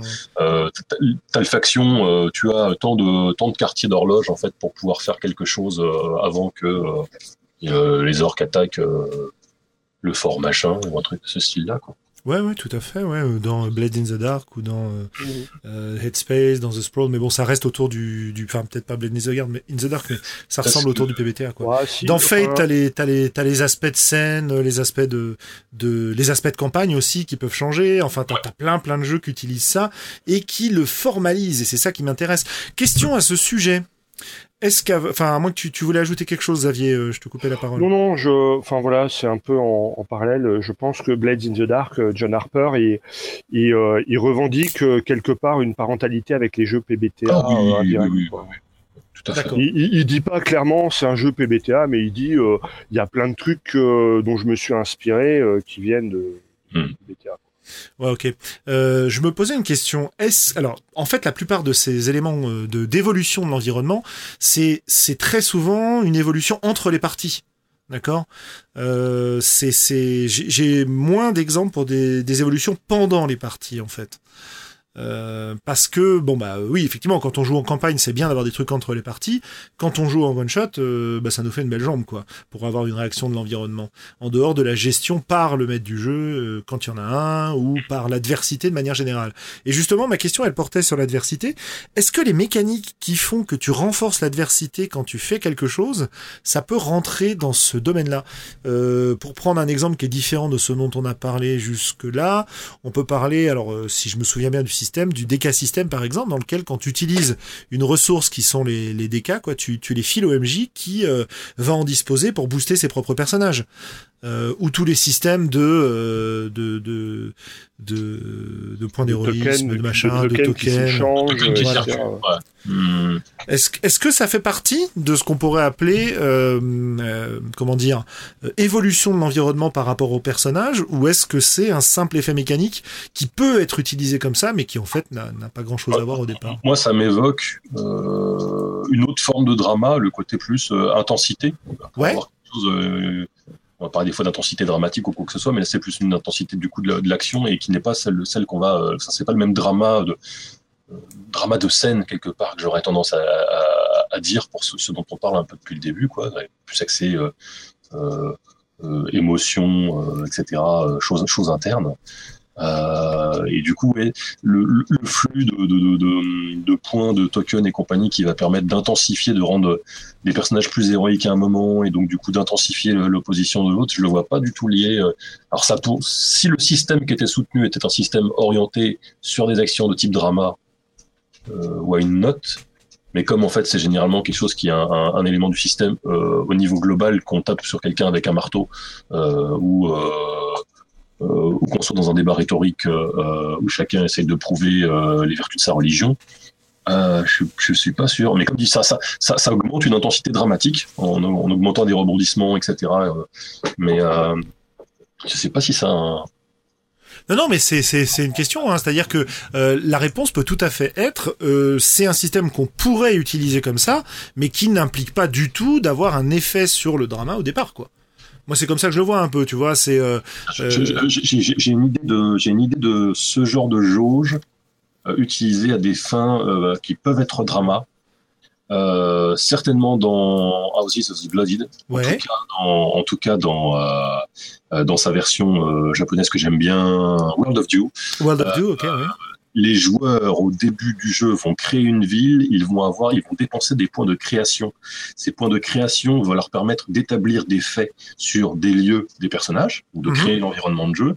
Mais les points, euh, ces points vont à la fin de la création être récupérés par le MJ, qui pourra les utiliser dans le jeu plus tard pour faire mentir ce qui a été établi. Ah, intéressant ça. Donc tu pensais que machin était un marchand honnête, Sauf que le MJ vient de claquer quelque chose. Et euh, on retombe sur un petit peu ce que tu nous as fait tout à l'heure, euh, Xavier, euh, avec ta démonstration du, du PNJ qui était très sympathique et qui en fait, oh, je sais pas qui c'est ce connard. Et ben là, on retrouve un petit peu sur la même chose, avec une espèce de trahison du joueur par, par, par monnaie de jeu interposée, en disant, bah non, en fait, ton, ton, ton marchand honnête, au final, c'est un gros trafiquant profitant de guerre. Quoi. Ce qui est intéressant, c'est qu'il y a une monnaie interposée, comme tu disais, c'est-à-dire que euh, c'est pas juste le, le MJ qui décide euh, en sa bonne âme, euh, ou disons l'adversité pour être plus général, qui décide en sa bonne âme que putain, ce serait super cool pour l'histoire qu'en fait là tu seras trahi. C'est ouais ouais, en fait les règles me permettent de le faire. Et, et d'ailleurs en m'ouvrant l'option, elles m'encouragent à le faire. Là aussi c'est intéressant. Ouais. Et par rapport par rapport à la, la aux méthodes de résolution que, forgienne que j'avais évoquées tout à l'heure, qui étaient donc ouais. fortune, karma et drama on vous note que là, en fait, du coup, le drama paraissait un peu arbitraire parce que c'est seul où disait, bah non, il n'y a pas de chiffre, il n'y a pas de dé, c'est moi qui décide. Donc j'avais donné l'exemple du PBTA où le MJ n'avait le droit de le faire que dans certaines circonstances. Ouais. on se retrouve pareil avec un jeu où je peux le faire dans une certaine circonstance si j'ai la monnaie narrative euh, en poche. C'est bien ça. légitime quand même. Mmh. Plus que légitimer, c'est plutôt on retombe sur du garde-fou en, en, quantité, comme le, comme le coup de la tante May euh, qu'on qu évoquait tout à l'heure et qui ouais. était un peu gênant. Parce qu'on a, on, on, est bridé dans la quantité de fois où on va pouvoir le faire. Donc on sait, que, on sait qu'on on peut essayer de claquer toutes ces cartouches d'un coup, mais généralement ça repasse dans les mains des joueurs, etc., etc.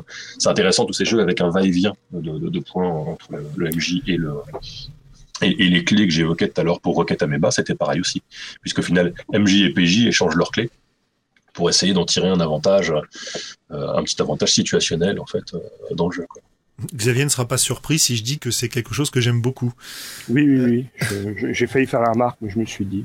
Puisque c'est des choses que j'utilise dans certains jeux que je, que je prépare. Euh, ok, c'est aussi ce pourquoi la question m'intéressait d'ailleurs. Alors, est-ce qu'on a encore des, d'autres éléments sur euh, le lien dire, euh, PJ environnement? J'allais dire que, que c'est déjà pas mal. Donc, établir des liens avec l'environnement et faire que ce que choisit de faire le joueur par rapport à cet environnement va pouvoir faire évoluer l'environnement en fait. Si je résume un petit peu euh, ce qu'on a dit. On en revient à ce qu'on disait sur les choix dramatiques, des choix qui sont porteurs de conséquences. Si mes choix n'ont pas de conséquences sur l'environnement, s'ils ne font pas évoluer l'environnement ou moi, est-ce que ce choix, est-ce que j'ai vraiment eu un, est-ce que j'ai vraiment une action significative quoi? Ouais, on en revient à la gentilité, euh, mais à un cas euh, spécifique de la gentilité. Ouais, tout à fait.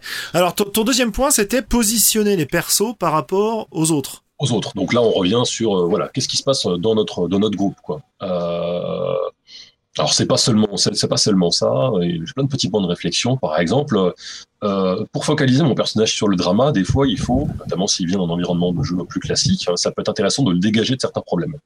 Ouais. Pour lui dire, il y a un jeu que j'ai lu récemment un Kickstarter très modeste euh, euh, qui euh, qui nous emmène dans une lointaine Atlantis bourrée de racisme, d'esclavage, de, de, de, choses extrêmement sympathiques. Mhm. et les personnages en fait sont un peu marqués par le destin et vont voir la fin de, la fin d'Atlantis. Et en fait, partant de ce, ce fait-là, ils savent en fait les personnages en sont conscients, ils ne mourront pas, ils sont pas faits pour mourir tout de suite.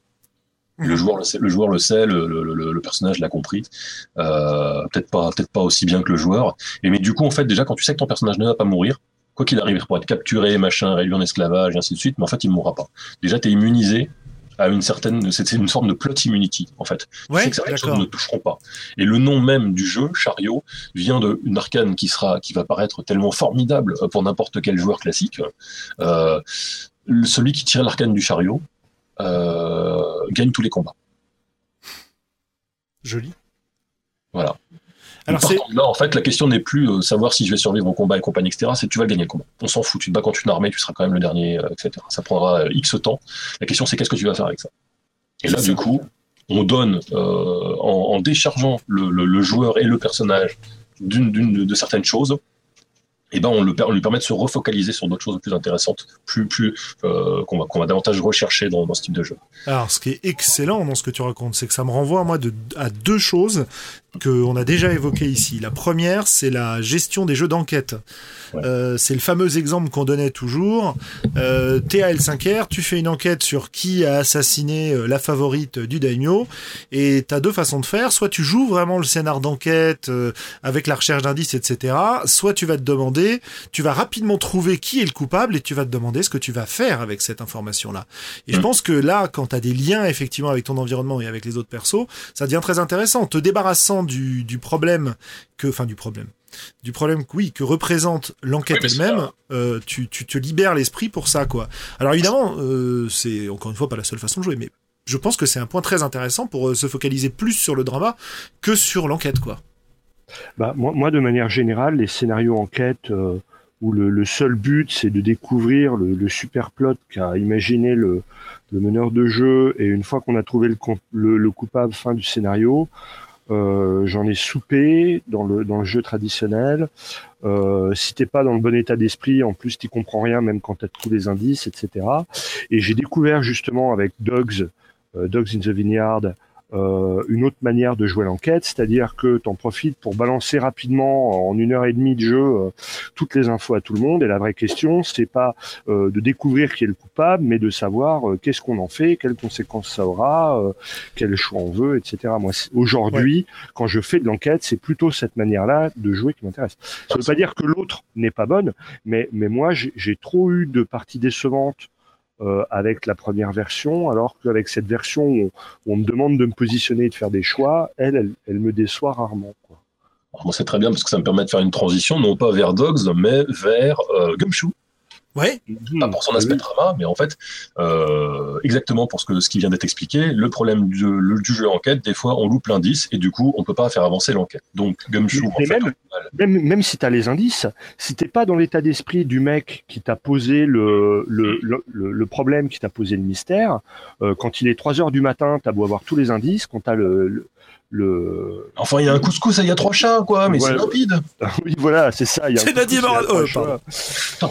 Euh, et donc euh, voilà, quand, quand t'es pas dans l'état d'esprit, t'es pas dans l'état d'esprit. Quand tu comprends rien, tu comprends rien. Et plus il est tard, moins tu comprends. Et, euh, c'est un vrai problème quoi. Et, le meneur de jeu, parce qu'il veut pas, il veut pas péter son scénar, parce qu'il a mis des heures à essayer de trouver la, de, mettre l'ambiance, etc. Il te la donnera pas la solution. Donc tu vas tourner en rond pendant des heures. et C'est juste l'enfer. Mais il a pas respecté les règles de trois preuves ou trois moyens pour avoir chaque preuve, blablabla. Bon, c'est pas grave. De toute façon, il joue à Gumshoe, donc du coup, tu trouves les preuves tout seul. Voilà, t'as pas besoin de faire de jet. Bon, tu les comprends plus ou moins bien, etc. Mais globalement, tu les as récupérés. Et ça va nous amener à un autre euh, jeu euh, du même auteur, qui est donc Ilfolk, avec son système, le Drama System. Alors, si tu veux bien, on en parlera après, parce que, justement, Ilfolk va bien résonner avec ce que je vais dire maintenant, a priori. L'autre chose à laquelle ça m'a fait penser, c'est euh, quelque chose que j'ai mis en pratique après avoir lu le, le blog de Génie, Je ne suis pas MJ, mais, euh, qui est la notion de concession, euh, que j'ai mise en pratique dans des parties de donjon avec Xavier d'ailleurs. Euh, la notion de concession qui est globalement la façon dont je l'ai comprise et dont je me la suis réappropriée, c'était euh, plutôt que de continuer à me prendre la tête avec un autre joueur en défendant à fond le point de vue de mon personnage, je vais décider que mon personnage va céder. Je vais donc me libérer totalement de l'enjeu de la discussion pour me permettre de me concentrer sur la façon dont je vais Ah, céder.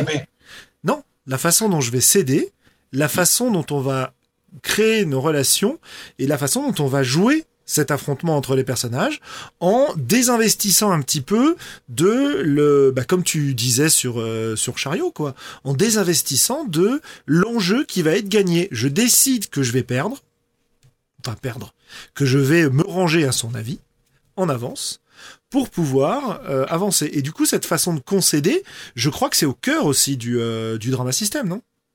Alors, alors ce qui, ce qui euh, moi, je voudrais préciser un petit peu euh, la- la- ce que tu viens de dire, Julien, parce que moi, ce que j'aime cette manière de concéder, c'est que au départ, tu vas prendre une position euh, sans doute assez dure et qui posera problème dans la suite de la partie, mais tu espères que les autres joueurs à la table vont essayer de convaincre ton personnage pour lui donner une bonne excuse pour concéder. Oui, il y a aussi cette façon-là. Tu peux partir en position de force et euh, choisir de te laisser convaincre, donc d'accepter les arguments qui te seront donnés. À la limite, S'ils peux- sont convaincants, Si- c'est-à-dire si, qu'il faut oui, aussi bousculer les autres joueurs pour qu'ils sortent un petit peu de, leur, de leur zone de confort et qu'ils essaient vraiment de, de, de, de convaincre ton personnage de faire autrement. Bien sûr, tes, tes opinions, euh, tes, tes objectifs quand tu vas concéder peuvent être multiples. hein. Là, j'adoptais plutôt une position, euh, comment dire, euh, sous l'autre personnage, quoi, me ranger à son avis plutôt que défendre mon point de vue à moi pour lui permettre euh, euh, d'aller vers l'endroit où lui il a envie d'aller parce que je sais que de toute façon je pourrais en tirer quelque chose. Mais effectivement, ça marche dans les deux sens. Il hein. y, a, y a aucun souci là-dessus. Alors du coup, bah, on peut peut-être enchaîner sur le fameux drama système. Euh, Ilfolk, euh, donc utilise le drama system euh, et euh, partait sur une base un petit peu, il faisait une différence entre deux types de scènes, on va dire les, les scènes procédurales et les scènes drama. Ouais. Les scènes procédurales, c'est euh, quand un personnage se retrouve face à, à une opposition euh, extérieure, c'est-à-dire il essaie de su- surpasser un, un obstacle externe. Le mur est escaladé, euh, la tribu d'en face euh, qui veut nous piller. Dans la scène dramatique, euh, le, euh, le personnage, lui, va plutôt chercher à, affronter des obstacles internes, en fait, en euh, cherchant à obtenir quelque chose de la part d'un autre personnage. Et ce quelque chose, généralement, est une forme de récompense émotionnelle. C'est-à-dire que si je ramène la tête du Minotaure au chef de la tribu, en fait, donc ça, j'aurais battu le Minotaure dans une scène procédurale qui va me permettre de relancer le drama puisque maintenant j'ai une tête à lui ramener, et bien évidemment, il m'avait dit précédemment, en gros, je me t'accorderai la main de ma fille quand tu ramèneras la tête du Minotaure. En gros, jamais, quoi. Maintenant, j'ai récupéré euh, la tête du Minotaure, et en fait, ce que je veux, c'est pas, C'est pas, euh, c'est pas faire un négoce entre la tête du Minotaure et la fille du, euh, du euh, et la fille du chef au final. Mhm. C'est je veux qu'ils reconnaissent ma valeur. Ouais. Alors qu'avant ils se foutaient de ma gueule. Mhm. Et donc en fait, mon émo- l'émotion, euh, ma, récompense émotionnelle que je vais euh, que je vais euh, rechercher. Et donc le jeu essaie de nous apprendre à coller des récompenses comme ça, enfin à coller une motivation réelle derrière les choses, même matérielles, qu'on va pouvoir attendre des autres personnages, PJ et PNJ. Je veux de l'argent. Ouais, mais pourquoi? Pour avoir une plus grande maison. Ouais, mais pourquoi? Parce que j'ai vécu dans une petite maison. Ouais, mais et ensuite, etc., etc. Et en fait, en décortiquant un petit peu comme ça, on arrive à trouver une réelle motivation que, euh, effectivement, euh, il veut avoir une grande famille parce qu'il a une petite famille, euh, et donc du coup pour ça il faut qu'il ait une grande maison, parce qu'il estime que c'est ce qui est important. Et donc derrière cette motivation matérialiste euh, du, du personnage, on va avoir une raison, euh, euh, des raisons émotionnelles. Quoi. Et donc ça c'est la théorie un petit peu du système. Et donc, il va nous dire en fait le, procédural, donc le moment où tu veux péter la gueule au dragon, euh, c'est pas c'est pas ça qui est important en fait, c'est euh, c'est euh, c'est que derrière tu vas vouloir obtenir, euh, tu vas vouloir que ton père, le roi du royaume, le, enfin le, le, est le prince et lui c'est le roi, et qu'il reconnaisse que euh, tu euh, euh, mérites de monter sur le trône, euh, ou en tout cas que tu n'es pas euh, l'échec qu'il considère que tu es. Même s'il accorde le, le, le, le, trône à ton frère, euh, à ton frère plus jeune que toi, peu importe. Et alors, le système, après, quel est-il? Il va nous dire, euh, voilà, euh, chaque jour, chaque joueur, chacun son tour, va établir une scène. Il décide si elle est procédurale ou si elle est dramatique. Principalement, donc, on aura des scènes de drama. Et en fait, on pose tout de suite l'enjeu de, en gros, qu'est-ce que je viens récupérer? Pas spécialement en disant euh, l'émotion qui est derrière, c'est ça. Ça, c'est autre chose. Et la scène est résolue quand on estime que l'un des deux personnages a fait une concession, en fait, en- envers l'autre. C'est-à-dire qu'on a fait un pas. euh, peut-être que peut-être que le, le, le roi, quand je vais pas amener, amener sa tête, euh, ma tête de Minotaure, peut-être qu'il va pas me euh, me filer tout de suite la main de sa princesse, mais euh, peut-être qu'il va me dire, eh bien, écoute, assieds-toi à ma table pour le banquet de ce soir.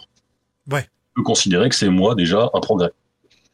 Et donc, dans ce cas-là, ça veut dire qu'il a concédé à ma demande. Et donc, dans le système, ça veut dire que je vais lui donner un drama token des miens. Là, euh, c'est là où en fait on peut déjà baisser le rideau parce qu'en fait les drama tokens derrière ça un peu à rien. Oui, c'est ce que tu me disais, c'est ce que, c'est ce que j'allais t'opposer justement. Ouais. Point, point, point, point. Donc du coup t'en as rien à foutre de les gagner. Et euh, parallèlement surtout si tu tombes sur un connard, hélas, la seule grosse partie euh, qu'on a faite de e-folk, euh, on en avait un. Euh, si tu tombes sur un connard, et ben en fait tu vas avoir un gars qui euh, en a un petit peu rien à foutre euh, et euh, qui va donc euh, bah, défendre Mordicus son sujet et qui donc euh, à force de faire chier le monde, effectivement arrive à faire concéder tout le monde parce qu'il n'a pas lu l'article de génie bien sûr. Bien sûr. Il n'est pas ce genre de joueur. Et, Euh, euh, et donc du coup en fait le système ne te ne te file rien en fait quand tu es dans ce cas-là. Là où un jeu classique allait te dire bah ok d'accord tu j'attendais. Bah là le drama système lui en fait te dit bah non euh, à un moment donné euh, le MJ bon bah il essaye de faire euh, en sorte que les gens y tranchent. Mais bon euh, face au connard euh, tu, tu, tu te retrouves un peu bloqué. Alors bien évidemment il y a des garde-fous par rapport à ça puisque tu es censé interpréter ton personnage non pas de manière monolithique euh, selon un seul angle mais sous, sous, sous deux angles différents que tu vas avoir choisi. oui. Donc notre- le roi, par exemple, hein, bien sûr, c'est à la fois euh, le responsable du royaume, mais c'est aussi le père aimant qui essaie de remplacer euh, sa femme qui a disparu. Du coup, est-ce que tu as besoin pour euh, jouer ce genre de choses d'avoir euh, un personnage nécessairement complexe? Non, parce qu'en fait, on le définit, on va dire, euh, de manière euh, bipolaire, Euh, pas, pas en termes de médicaux, mais Oui. on lui demande de choisir deux angles d'approche. Donc, comme je dis, à la fois, et à la fois, c'est le chef du royaume avec ses responsabilités, et en même temps, ça- il aimerait bien être un bon père de famille et remplacer euh, auprès de ses enfants, remplacer sa femme qui est morte. Bien sûr. Est-ce Ouais, que ouais. je suis une bonne maman ou est-ce que je suis un bon roi, de- roi du royaume? Et du coup, tu es censé traiter le thème de chaque épisode, car chaque épisode de, de- de- de jeu n'est pas un scénario euh, fait par le MJ, mais euh, une thématique euh, choisie. Et donc, tu es censé traiter la thématique par le biais de tes deux pôles, Mhm. et les autres joueurs noteront à la fin de l'histoire si tu as bien interprété tes deux pôles pour gérer le sujet de l'histoire. Ce Oula, qui te oui. permettra de gagner un fameux point de béni, je crois, un truc comme ça, qui est à peine mieux qu'un jeton drama. Mais dans le- là, en tout cas, on, on- là, c'est- si on voulait se moquer d'écouter euh, Incentive, etc., Bah oui, justement, j'y revenais, ouais. voilà, bah là, tu les as. C'est, euh, c'est- ça, c'est de l'incentive, c'est pas du mini-maxage. C'est du- C'est du mais j'en ai rien à foutre de ton jeton là. tu le jettes sur les gens. Quoi. En fait, je rien crois à qu'il y avait des gens qui de avaient commencé à faire, le, à faire un peu le tour, mais ils disaient voilà, en fait, pour que ça soit utile, il faut faire je ne sais combien de rondes d'action. Euh, normalement, les- le cerveau de tout le monde a grillé à ce stade-là, et ça fait trois fois qu'on répète les mêmes scènes euh, parce qu'on n'a plus d'idée. Quoi. Ah, bah, A priori, moi je sais qu'il y a quand même des gens qui arrivent à le faire fonctionner, hein, ce système. Mais Ouais, effectivement, peut-être que ce qui le fait fonctionner, c'est le fait de partir dans un bon état d'esprit euh, où la règle pourrait finalement ne pas être présente parce que tu as décidé dès le départ de jouer dans cette C'est direction-là. ça, voilà. Ça, c'est un petit peu mon dernier commentaire sur Drama System. Après, j'arrête de le massacrer. C'est un peu, en gros, si tu peux jouer avec le Drama System, c'est que tu pouvais jouer sans. Bah ouais, mais mine de rien, c'est intéressant. On en reparlera tout à l'heure parce que tu nous as mis une petite note qui me paraissait, euh, qui me paraissait intéressante sur le sujet. Ok, donc dégager le perso de certains problèmes. Que ce Ouais. soit que le système le fasse Mm. euh, d'une manière ou d'une autre, ou que ce soit toi qui le fasses en décidant justement de te désinvestir de certains conflits, euh, ça te permet de te concentrer sur le reste, à savoir les émotions, les, invest- les, les, les investissements vis-à-vis des autres personnages, euh, euh, etc., etc. Et ce qui est intéressant pour finir, c'est que on voit bien là la différence qu'on peut avoir avec le jeu moral, parce que les, les, les problématiques que tu vas te poser sont des problématiques qui vont souvent être relationnelles Ouais. et qui vont pas nécessairement être des problématiques morales, quoi. Mhm. Même si ça peut intervenir très très vite. Ouais, dans, dans, dans, dans Charlie que je citais, du coup, comme j'ai dit, hein, environnement euh, raciste, esclavagiste, machin, avec une société majoritaire Oui. d'atlantes qui sont des enfoirés, hein, euh, ça, on est assez rapidement dans du jeu moral. Mais il n'y a pas que ça, quoi, non plus. Alors, un autre truc qu'on peut faire, on peut avoir des jeux qui vont nous poser des bases précises, c'est-à-dire de nous imposer plus ou moins que votre personnage, c'est tel type de truc. Ouais. Parce que c'est de ce type de truc dont on a besoin dans le jeu. Dans le très, le connu, le jeu très connu, The Silver Kiss of the Magical Twilight of the Full Moon, Ah oui, oui, très très connu, bien sûr. ah oui, je l'ai payé celui-là aussi. Hein. Euh, Mais j'ai pas encore acheté le jeu avec les pingouins. Euh, le... Deux personnages seront des amoureux. Deux autres personnages seront chacun l'ami d'un des amoureux. Il y aura deux humains, il y aura deux monstres. Donc au final, on aura un amoureux monstrueux, un amoureux humain, un ami humain et un ami monstrueux. Ça me, ça me rappelle euh, dans la définition de ces rôles un, un, un, un jeu non moins connu euh, qui s'appelle A Place to Fuck Each Other. Euh, Je sais pas si tu connais celui-là, Cal. Non, je n'ai pas encore joué. mais, mais ça augure bien déjà. Voilà. Tu joues Ah, si, à... j'ai peut-être joué en LARP. Ah, tu... bah justement, oui. Tu joues à, tu joues à couple, euh, tu joues à couple qui, qui, alors je crois que c'est un couple de femmes, euh, il me semble dans ce jeu, qui cherche un endroit pour baiser, pour être clair, euh, et un troisième joueur va jouer ce qui t'en empêche. Euh, voilà, donc euh, Ah, que ce soit un petit ami jaloux, que ce soit euh, une chaudière en panne qui fait qui fait super froid dans l'endroit, etc., etc. Quoi. Donc Ça, euh, qu'on va le retrouver plus tard. ça. Ok. Ça marche. Euh, donc en tout cas, ça me faisait penser à, à ce jeu-là parce que juste pour montrer qu'il n'y a pas que toi qui peux citer des, jeux jeux au nom Ah, évocateurs en anglais. J'ai beau y travailler beaucoup, c'est un travail de longue haleine. Absolument. Alors, on va pouvoir, par rapport à nos personnages, là je vais citer un vieux jeu, je vais citer Pendragon. Ouh, on chiffre des traits de caractère. absolument. C'est défini et c'est écrit sur ma fiche que je suis paresseux et, lu- et luxuriant. Non, c'est pas ça, luxuriant, c'est ma chevelure. Euh, Luxurieux. Voilà. Et donc, du coup, en fait, c'est écrit sur le papier que je suis plutôt ci, plutôt ça. Et donc, des règles techniques vont faire évoluer mon comportement. Et en toute logique, hein, je suis censé un peu tirer les dés euh, face à certaines situations pour savoir comment je vais réagir. Mhm. On peut avoir des jeux qui vont pousser les trucs encore plus loin, où en fait, mes seules caractéristiques vont être des traits de caractère. Mhm. Un jeu qui s'appelle My Life with Master, dont nous avons déjà Ah. parlé. Hein, quand tes caracs, c'est euh, la peur, euh, le mépris de soi et l'usure. Ça pose déjà un cadre un petit peu aussi. Et, euh, et ce sont un peu les moyens d'interaction avec le monde extérieur aussi. Quoi. Euh, Autre manière que les traits de caractère, on va pouvoir, on va revenir aux récompenses. On peut poser des récompenses euh, quand les joueurs vont accepter certains types de comportements. Je pensais par exemple aux clés de Lady Blackbird. Oui. Comme le jeu, euh, comme les personnages sont bien faits et bien pensés, on va avoir des personnages qui ont des clés euh, contradictoires. Et le- dans les deux cas, le joueur est, en- est récompensé en fait s'il les interprète. Donc, si je suis fidèle à mon ami machin parce que j'ai la clé de l'amitié, et bah je vais gagner euh, un XP. si mon choix est orienté vers ça. Mais comme j'ai aussi la clé de l'amoureux euh, caché euh, envers Lady Blackbird, et ben en fait, si je penche plutôt pour Lady Blackbird plutôt que pour mon ami, je suis aussi récompensé. Toujours nos histoires de petits sucres. Le sucre, effectivement, et surtout, euh, mais là, le sucre a un effet direct de conflit, puisque fatalement, je me suis positionné, j'ai fait une concession, en fait, vis-à-vis de l'un des personnes, des deux Oui. personnages. Bien sûr. Mais dans euh, Lady Blackbird et tous les hacks de Lady Blackbird, euh, il y a un truc qui est quand même vachement important et intéressant sur ce côté sucre, c'est que ta clé, à partir du moment où t'en veux plus, Tu les jettes. tu la jettes. T'as le droit de la résoudre. Ah, intéressant, ouais. Et Elle donc est- de faire évoluer ton personnage. Ouais. Euh, bah, vas-y, vas-y, t'arrives. Ah bah vas-y, vas-y. Ah bah. Et bah donc là on, on- là on trouve encore un autre moyen, une autre solution par rapport à notre euh, tante May de tout à l'heure, Puisque effectivement on peut dire je joue tante May, ok je le surjoue etc. Puis au moins clairement moins c'est tante May, c'est bon quoi, on, elle nous fait chier, on en a marre, on a on en a usé et abusé de cette pauvre vieille. Euh, tu vends ta clé et puis tu rajoutes autre chose. Et là du coup on a une fin entre guillemets à cette euh, euh, à ce- ce- cet élément de la fiche. Et parallèlement, si j'ai un élément qui me met mal à l'aise sur ma fiche, je peux aussi très facilement m'en débarrasser. Ce, ce truc-là, j'ai pas envie de l'interpréter. Euh, euh, c'est peut-être les, les, les gars du scénario ont peut-être prévu, mais moi je trouve pas ça intéressant ou je suis pas à l'aise avec ça. Je m'en débarrasse et pouf, je choisis quelque chose de plus intéressant pour mon personnage. Ok. Euh, pour causer euh, drama, confiance, qu'est-ce qu'on ressent, etc. On a des jeux qui vont euh, encourager la compréhension de l'autre. Mhm.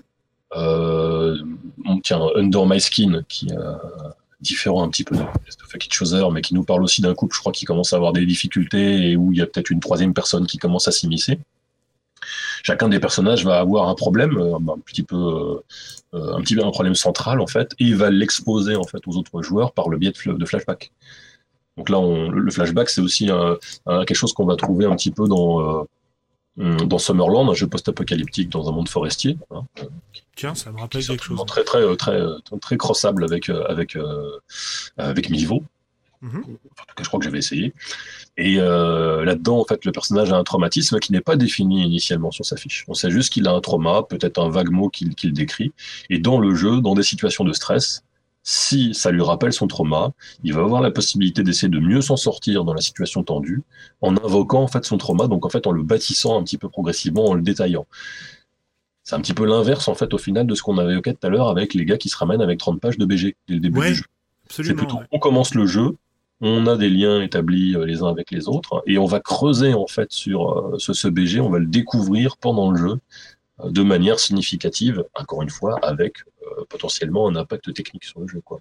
Ça me fait penser aussi un peu à euh, comment ce jeu que Fabien Ilvan a traduit il y a pas longtemps, euh, Shades. Je l'ai pas lu. ouais. Ouais, dans lequel euh, tu, tu démarres effectivement euh, comme des, des fantômes, des ombres qu'on qu'on Mhm. peu de souvenirs, je crois, et il me semble que tu les construis au fur et à mesure. D'accord. Euh, je, faudrait que je vérifie. J'ai j'ai pas envie de, de dire de bêtises. On, retrouvait ça assez fréquemment. Enfin, je crois qu'il y a eu une période un petit peu dans les jeux indie où ça se trouvait, puisque j'avais aussi un jeu avec des euh, fameux jeu avec des clodos là, euh, où c'était pareil. En fait, euh, les autres joueurs écrivaient en fait progressivement des bouts de ton histoire euh, que tu allais essayer de redécouvrir au, au fur et à mesure des scènes.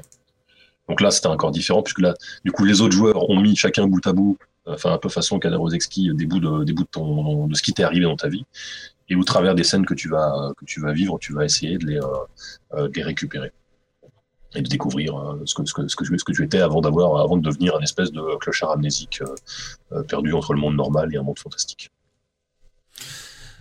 Ouais. Euh, Je transmets, je retransmets juste une protestation euh, sur le chat euh, où on nous dit euh, Xavier, tu dis rien contre le fluff, t'es malade. Euh, rassure Non, nos, nos auditeurs, t'es pas Mais malade. non, mais je- ouais, non, je suis, je suis pas malade, mais ça me paraît pas trop euh, spécialement euh, pas de le fluff, là. propos de la soirée. Non, ouais, voilà, je suis d'accord, mais c'était pour t'entendre un peu. Bah oui, oui, oui, oui. Non, mais j'écoute religieusement euh, Cal. euh, je le laisse un peu faire du, euh, du dumping de, de noms de jeu. Euh, je pourrais en faire aussi, mais voilà, ça me passionne. Alors, euh, ah bah, j'écoute religieusement. je, je vois au passage que A Place to Fuck Each Other, en fait, c'est de Avery McDalno. euh, J'allais le dire. Et justement, transition, puisque là, on va, on va parler de jeux qui vont essayer de favoriser la compréhension de l'autre. Comment, comment, euh, comment développer dans un cadre un minimum safe, etc., euh, des, des, des, côtés difficiles, ce qu'on a parlé de traumatisme et de, de, de problèmes centrales d'un personnage. On va aussi avoir des jeux qui, au contraire, ne vont pas nous équiper pour comprendre l'autre. Et c'est le cas de Monster Heart, puisque comme on est censé jouer un adolescent paumé, bah en oui. fait, le jeu ne prévoit pas de base de, de, de, de, comme dans les autres jeux propulsés par la, comme la plupart partie des jeux propulsés par l'apocalypse, de manœuvres qui va nous permettre de euh, faire un jet pour poser des questions à l'autre et savoir s'il nous ment, ce qu'il ressent et compagnie, etc. Parce que le personnage est un peu trop paumé, n'a pas assez de repères pour savoir si on se fout de sa gueule ou quoi que ce soit. Et donc ça te place dans une euh, dans une situation dans laquelle tu peux jamais être sûr de ce qui est en face de toi. Euh, D'une part, c'est une assez bonne émulation de ce que tu peux ressentir euh, comme ouais. angoisse sociale euh, en tant qu'adolescent ou d'ailleurs plus tard. Hein. Euh, mais en plus, bah justement, ça va faire émerger, ce, ça devrait en tout cas faire émerger ce genre de thème dans les parties, quoi. Tout à fait. Euh, le, ouais. le, le, manque, surtout avec des personnages manque de, qui, qui, vont jouer sur le manque de confiance. Euh, on a le personnage de la fée notamment qui demande de, des promesses tout le temps aux gens. Et en fait, ça peut, euh, on peut clairement le voir comme un personnage qui au final manque de confiance dans les gens et qui va demander à chaque fois qu'il promette, t'es sûr que tu, tu, me promets que t'es pas en train de me mentir, que tu te fous pas de ma gueule et compagnie, etc. Mais qui bien sûr se vengera si c'est le cas quand il le ouais.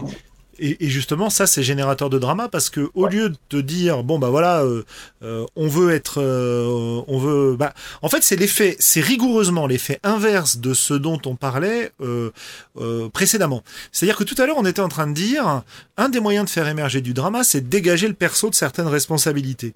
Mmh. Ici, au contraire, tu crées une responsabilité ou tu crées un problème qui, dans beaucoup de jeux, va être évacué par un simple jet de dés c'est-à-dire, est-ce que je peux vraiment avoir confiance au mec en face, qui est en face de moi? Enfin, au mec, la fille, au personnage, mmh. à la poule, enfin, j'en sais rien, moi, euh, à l'asticot, euh, qui est en face de moi. Euh, ou euh, est-ce que je peux pas lui faire confiance? Et du coup, en créant cette nouvelle problématique, bah là, je génère aussi des discussions, quoi. Et c'est un magnifique, euh, une petite passerelle vers le point suivant qui était de chiffrer la confiance entre les personnages. Ah on a des jeux qui nous proposent ça, en fait. Euh, des jeux comme Cold City, euh, The Mountain Witch, euh, et je vais dire d'une certaine manière Mask, le, jeu PBTA où on joue des ados. Et, chiffrer la confiance entre les personnages, c'est pour que ça soit intéressant, il faut que ce soit quelque chose qui est à double tranchant. C'est-à-dire que cette confiance que tu mets dans l'autre, tu trompes la confiance que les gens ont mis en toi, Maurice et ben en fait, il faut que à la fois ça puisse te servir et qu'en même temps il y ait un risque de retour de bâton dans ta gueule, sinon ça n'a pas vraiment d'impact. Et c'est là où c'est un petit fail en fait chez Mask parce que globalement l'influence n'a pas euh, a pas ce côté double tranchant. Dans Cold City, ouais. on joue des on joue des agents dans une espèce de euh, dans, dans, Berlin Berlin Est. Euh, on va dire avec des gros renforts de Cthulhu et autres sciences bizarroïdes euh, euh, que chaque gouvernement euh, essaye de récupérer dans la gestion euh, après-guerre de, de l'Allemagne. Ouais. On joue des agents, euh, genre il y a un russe, un français, euh, un américain et un anglais par exemple, avec tous des objectifs personnels et des objectifs d'État, grosso modo. Et donc, on va avoir des points de confiance à répartir, et ces points de confiance vont pouvoir être utilisés pour euh, que les autres nous aident de mémoire, mais aussi pour le moment où on va vouloir les trahir. C'est-à-dire si je fais une action où je trahis le français qui a, qui a euh, vachement confiance en moi, et ben en fait euh, j'utilise son niveau de confiance pour le planter quoi. -hmm. Voilà. Donc ça, ça, on a vraiment la notion de est-ce que je suis mes points, est-ce que avec généralement une répartition, je sais plus précisément pour Cold City, mais une, une répartition généralement en fin de scène. Euh, comment euh, comment est-ce que t'es, ton sentiment et ta confiance ont évolué envers tel ou tel personnage? Et donc à la fin du jeu, tu dis bon voilà, ça, à la fin de la scène, ça peut être, bah, tu rajoutes un point de confiance à machin, mais tu enlèves un point de confiance à tel autre. Un, un pool fermé qui circule. Voilà. Voilà, euh, Xavier, toi, tu as, tu as récemment commis un hack de, de Mountain Witch, il me semble. Ouais, moi je suis un grand fan de The Mountain Witch. Ouais. Est-ce que tu as réutilisé cette mécanique du jeu euh, dans ton rack ou euh... Ah bah complètement, en fait c'est la seule chose que je garde. C'est-à-dire bon, que, euh, raconte. Euh, dans, dans, The Mountain Witch, les, les, joueurs jouent des, des renins qui vont essayer de foutre sur la gueule aux sorciers du mont Fuji. Et ils sont tous très motivés pour y arriver, mais ils ont tous aussi chacun un, une espèce de d'agenda secret, un, un un destin funeste qui les, qui les hante et ils vont être tentés et ce destin il va les éloigner de l'objectif principal. Seulement, plus le jeu avance et plus il devient dur de réussir seul une action, et donc plus on a besoin du soutien des autres joueurs. D'où l'effet de système de confiance que l'on accorde et que l'on s'échange. Mais plus le jeu avance aussi, et plus on va être tenté de ne plus euh, se focaliser que sur la mission d'origine, mais essayer bah de, faire avancer son agenda. Et donc moi j'ai gardé ça et euh, je décontextualise, c'est-à-dire que je le sors du Japon médiéval et je demande à mes joueurs à la table euh, en début de partie, bon alors les gars, euh, dans quel environnement on va jouer euh, qui, va être l'adversité, qu'est-ce qui se passe, pourquoi vous êtes réunis? Après, je leur distribue chacun leur sombre secret. Donc, on est sur la même structure. Ils ont une mission commune qu'ils vont tenter de faire, et puis ils vont chacun avoir un, destin qui va les, éloigner de cette mission-là. Et il faudra qu'ils se fassent confiance pour euh, atteindre euh, les objectifs qu'ils se fixent. Donc, soit terminer la mission qu'ils s'étaient collégialement engagés à terminer, soit essayer d'atteindre des objectifs plus personnels. Ok. Du coup, troisième point, pour en, en, finir un petit peu avec, euh, avec euh, cet aspect, euh, à moins que tu voulais ajouter quelque chose Non, c'est bah, à moins que vous ayez d'autres idées, vous, de, de, de, positionner le personnage par rapport aux autres persos. Bah, alors moi j'aime bien, alors j'en ai une, hop, c'est dans, Mut dans Mutant Year Zero. Euh, en début de, en début de, de ah séance, tu vas définir un PNJ que tu veux emmerder, un PNJ que tu veux aider, et un, un buddy parmi le groupe, c'est-à-dire ton pote au sein du groupe. Et quand tu vas euh, te mettre en difficulté pour aider ou embêter ces gens-là, tu vas gagner des points d'expérience. Et donc, ça incite fortement à aller jouer, euh, à aller jouer avec eux, quoi. Avec le buddy. Euh, et avec le buddy. Ainsi, l'anneau unique.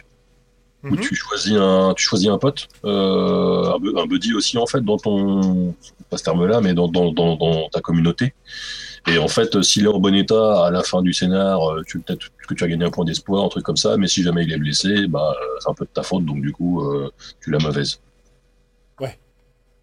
On retombe encore une fois sur un truc. C'est intéressant. Toutes ces mécaniques-là sont intéressantes toujours. Faut qu'il y ait un double tranchant. Quoi. Euh, un autre type de personnage orienté drama, j'y pense, c'est dans Masque. C'est un personnage du, du, du, du condamné. Euh, personnage qui sait qu'il a une fin. Mm-hmm. Et euh, le personnage a toujours être merdé un petit peu parce qu'en fait, euh, il joue, il, joue pas non plus sur ce côté euh, double tranchant. Il faut que tu aies à la fois quelque chose qui, euh, si tu fais certaines choses, bah, on retombe un petit peu sur des cloques qui sont à la fois descriptives et prescriptives. Si tu fais certaines choses euh, positives, ça va te rapprocher de ta fin. Et si tu ne fais pas certaines choses, donc si tu bouges pas assez ton cul en fait pour, euh, tu vas aussi te rapprocher de ta fin. Et avoir toujours un petit côté comme ça. Et, et, en fait, oui, le, côté à double tranchant est important pour qu'il y ait du drama parce que euh, t'as plein de jeux qui vont te définir des relations entre tes personnages, leur donner un élément chiffré. Euh, en gros, tes potes avec machin à 3 parce que c'est vraiment un super pote, et tes potes avec machin que à 1 parce que bon bah voilà, tu le connais depuis pas très longtemps. Euh, si t'es pote à 3, euh, je sais pas, tu peux lui filer t'aider pour les actions. Euh, si t'es pote à 1, euh, tu peux simplement, il peut simplement utiliser ton équipement, ou enfin j'en sais rien, tu vois, je dis des conneries. Mmh. Mais toutes ces mécaniques là qui existent dans plein plein de jeux, elles sont pas, elles sont souvent, souvent elles sont pas à double tranchant. Donc elles sont intéressantes pour encourager les joueurs à coopérer les uns avec les autres lors d'actions contre leur environnement, mais pas pour créer des problèmes et de l'interaction à l'intérieur du groupe. Un jour, je testerai mon jeu que j'ai écrit, je sais plus quand, euh, est complètement là-dessus, où en fait on a donc les. Euh, euh, à la base, c'était fait pour. Ça s'appelait donc Vieux, vieux Motard, euh, ah oui. que j'aimais. Que j'aimais, hein, pas que jamais. Ah, et, et euh, c'est presque pareil. Et où l'idée était en fait de dire, euh, d'un côté, tu as donc des aspirations qui sont donc des motivations positives, donc ce que tu essayes de faire de bien dans ta vie, bon, même si c'est euh, participer euh, aux activités d'un gang de motards criminels. Et de l'autre côté, tu avais des pulsions qui sont donc les choses où tu choisis pas vraiment en fait. Et, euh, et en fait, le jeu n'a que ça comme caractéristique, tes motivations. Et donc quand tu agis, tu jettes tes dés de motivation. Mm -hmm. Et sauf que bien évidemment, elles sont parfois conflictuelles. C'est-à-dire que quand tu dois choisir entre Tante May et ton, et ton équipe de super-héros. Ah, mon Dieu oui, Et bah oui, à un moment donné, tu dis, ouais, bon, Tante May, là, elle a fait un AVC quand même. Hein, Depuis le temps, elle nous fait chier, la vieille. Chose, quoi. Faut que j'aille récupérer de la thune. Le problème, c'est que tu as mis Tante May à, à, à 3 et que tu as, l'équipe des Vengeurs à, à 4. Donc, quand les Vengeurs ont besoin de toi, en toute logique, bah, faut que tu, tu dois sacrifier Tante May. C'est de ta faute, hein. c'est toi qui as choisi d'avoir les Vengeurs à 4, t'es super content, et ça fait tout un super, un super héros sur le terrain. Donc du coup, le choix que tu vas avoir, c'est de dire, ouais, bah alors temporairement, bon, je mets les Vengeurs de côté, ok, pas de souci, je suis MJ, je te laisse faire, il a pas de problème. Mais du coup, ton, ton, ton, Vengeur, il passe à 3. Donc maintenant, si tu essaies de te la jouer super-héros dans le cadre des Vengeurs, tu plus que 3D au lieu de 4. Quoi.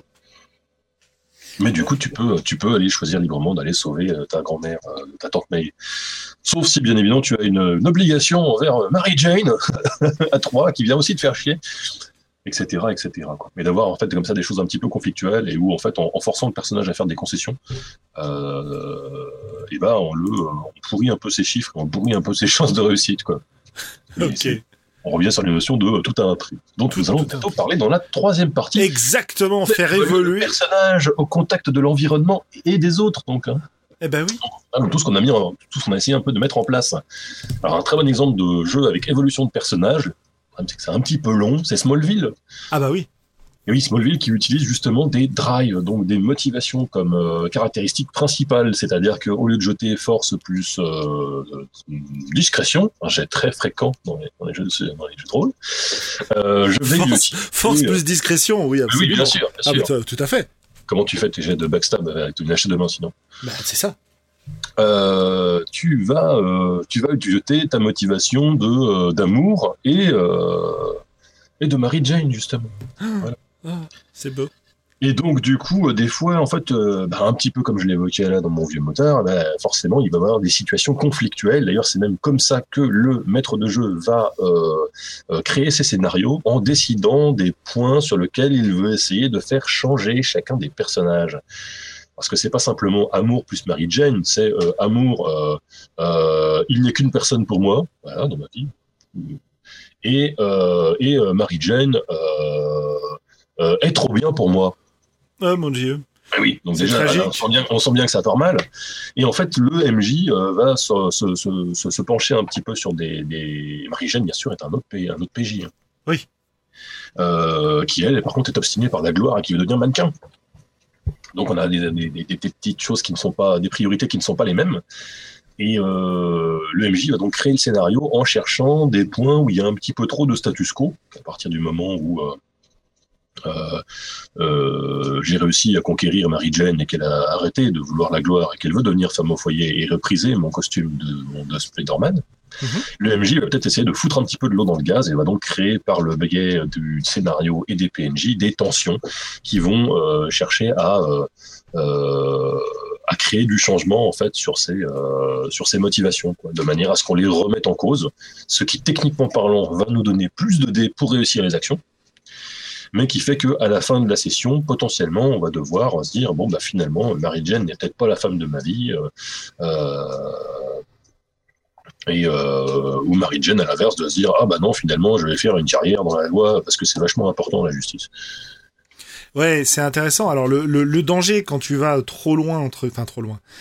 Alors, ce qui me paraît être un danger quand tu vas trop loin dans ce domaine-là, c'est de tomber dans la telenovela en fait. Et oui, c'est ça le principe. Parce que c'est là, où on, là où on se rappelle que Smallville, c'est des séries de 24 épisodes.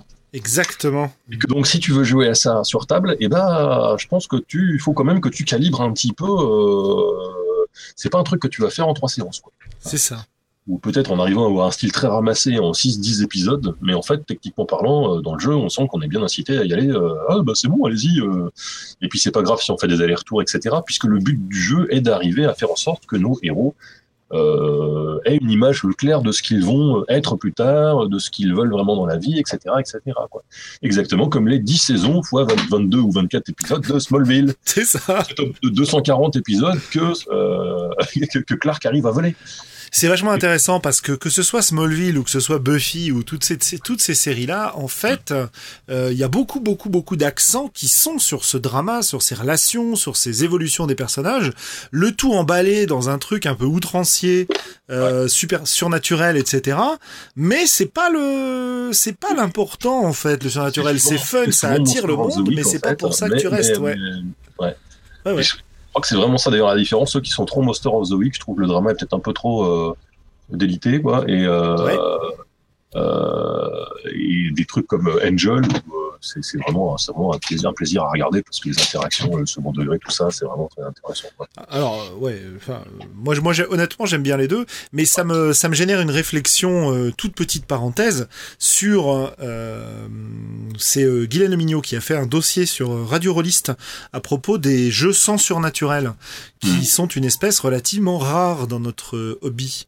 Mhm. Euh, mais du coup l'accent sur le drama euh, c'est un moyen aussi de jouer sans surnaturel. Alors Smallville il y en a, mais t'es pas forcé d'en avoir en fait.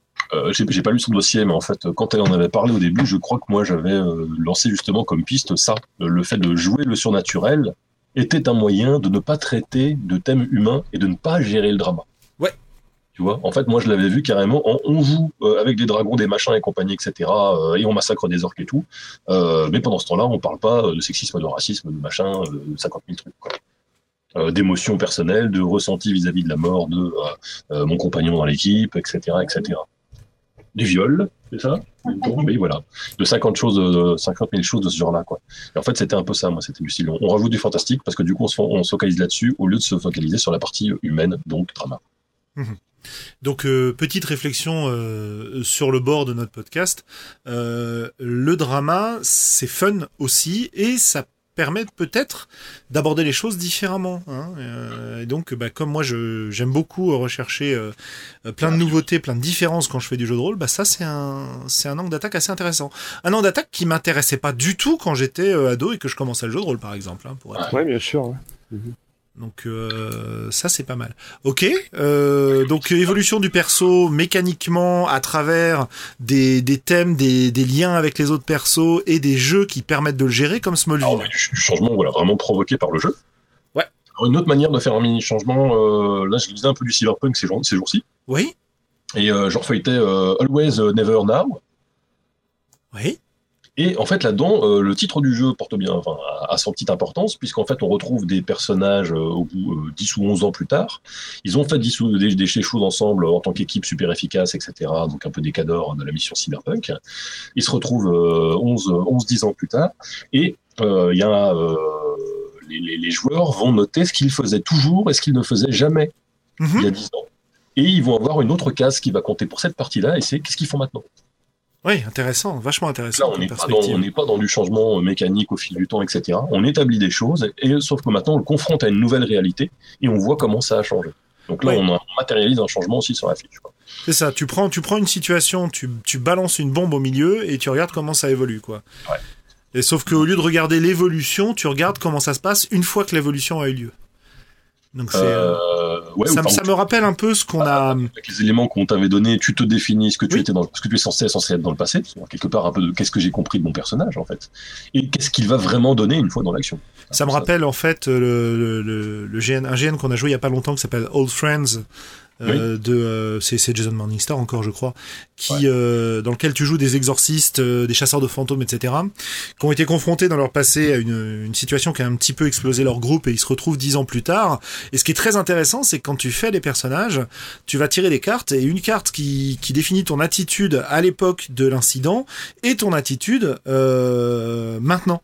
Et, et ça génère des euh, ben justement une, un changement dans le personnage euh, et tu vas donc et, et un des effets les plus intéressants c'est la surprise qu'il va y avoir euh, enfin que les autres que les autres joueurs vont jouer quand leurs personnages vont être confrontés à ton nouveau toi par rapport à l'ancien toi qu'ils avaient gardé en tête parce qu'ils t'ont pas revu depuis dix ans quoi et donc Mhm. encore une fois, là, euh, bah ouais, euh, putain, t'as changé, euh, t'étais pas comme ça avant. euh, Qu'est-ce qui t'a fait changer? Euh, Tiens, d'ailleurs, moi aussi j'ai changé. On s'est en étant vraiment en colère. Est-ce que comme on a tous les deux changé, euh, euh, on peut pas se, se rabibocher ou au contraire, euh, on était amants, euh, mais vous, on a tellement changé tous les deux qu'aujourd'hui, euh, on peut plus se piffrer quoi. Donc euh, ça va, ça va générer des des, des, des, des trucs vachement intéressants dans le jeu, ça. Eh ben, je vais te laisser la parole parce que tu veux nous parler, si tu veux bien, un tout petit peu de Headspace et des changements que le- la partie peut amener sur les autres personnages. Euh, alors, ouais, alors le, au cœur du système Dead Space, hein, tu as le, le, la gestion des émotions.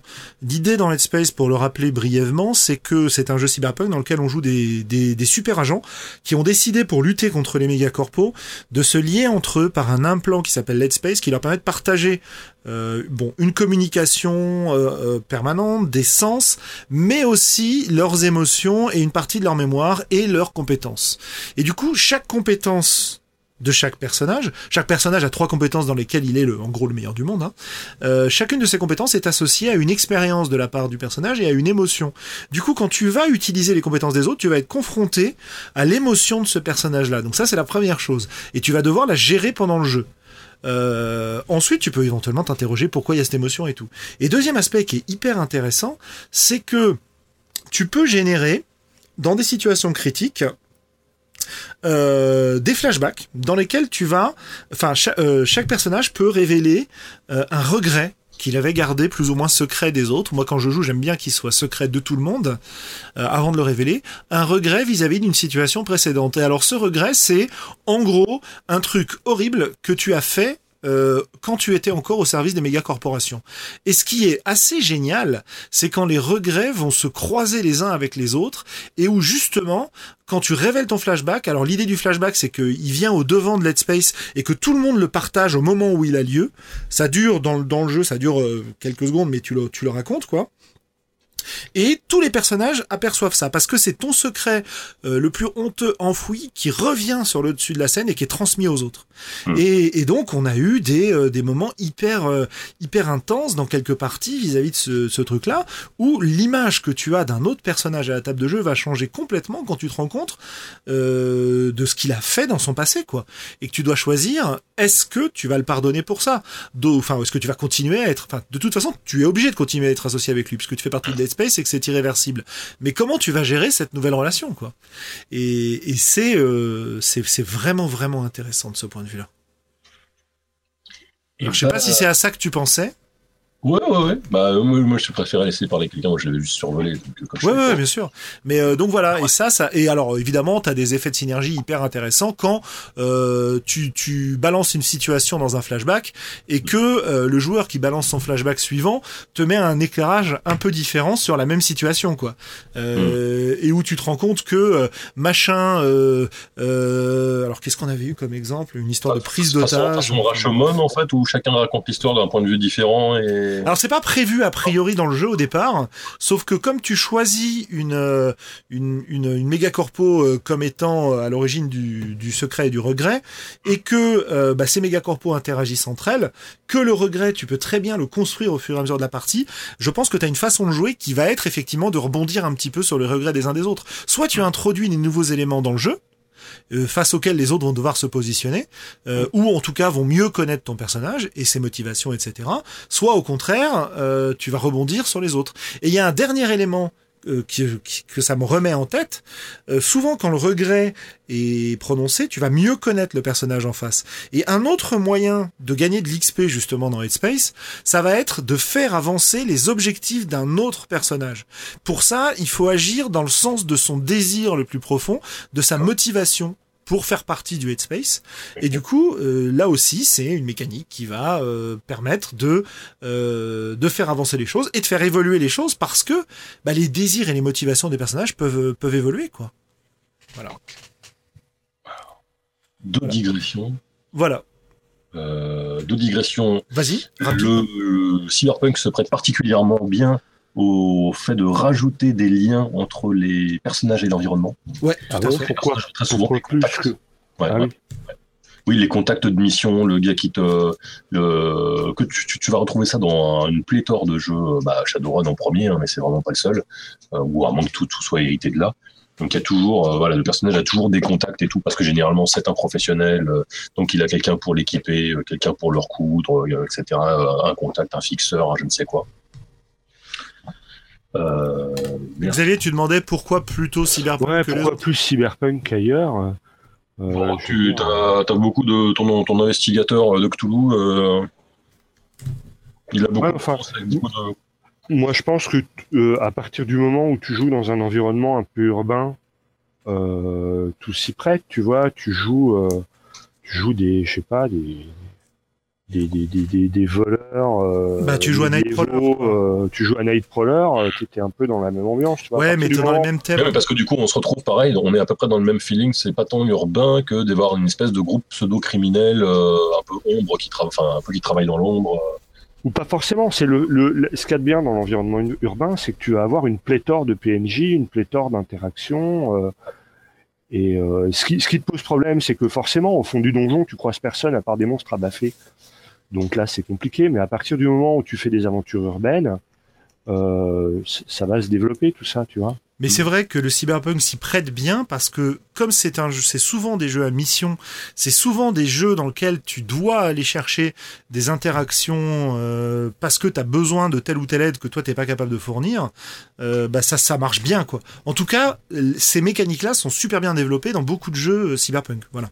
Peut-être que c'est ça qu'on peut dire à ce propos-là. Mais évidemment, c'est pas les seuls jeux où tu peux faire ce genre de choses. Hein. Ça c'est non, mais c'était vraiment le, un, des, tropes en fait du, du, cyberpunk, c'est d'avoir ton, ton, ton, gars qui a des contacts euh, euh, parce que lui-même est très bien à un niveau de professionnalisme élevé.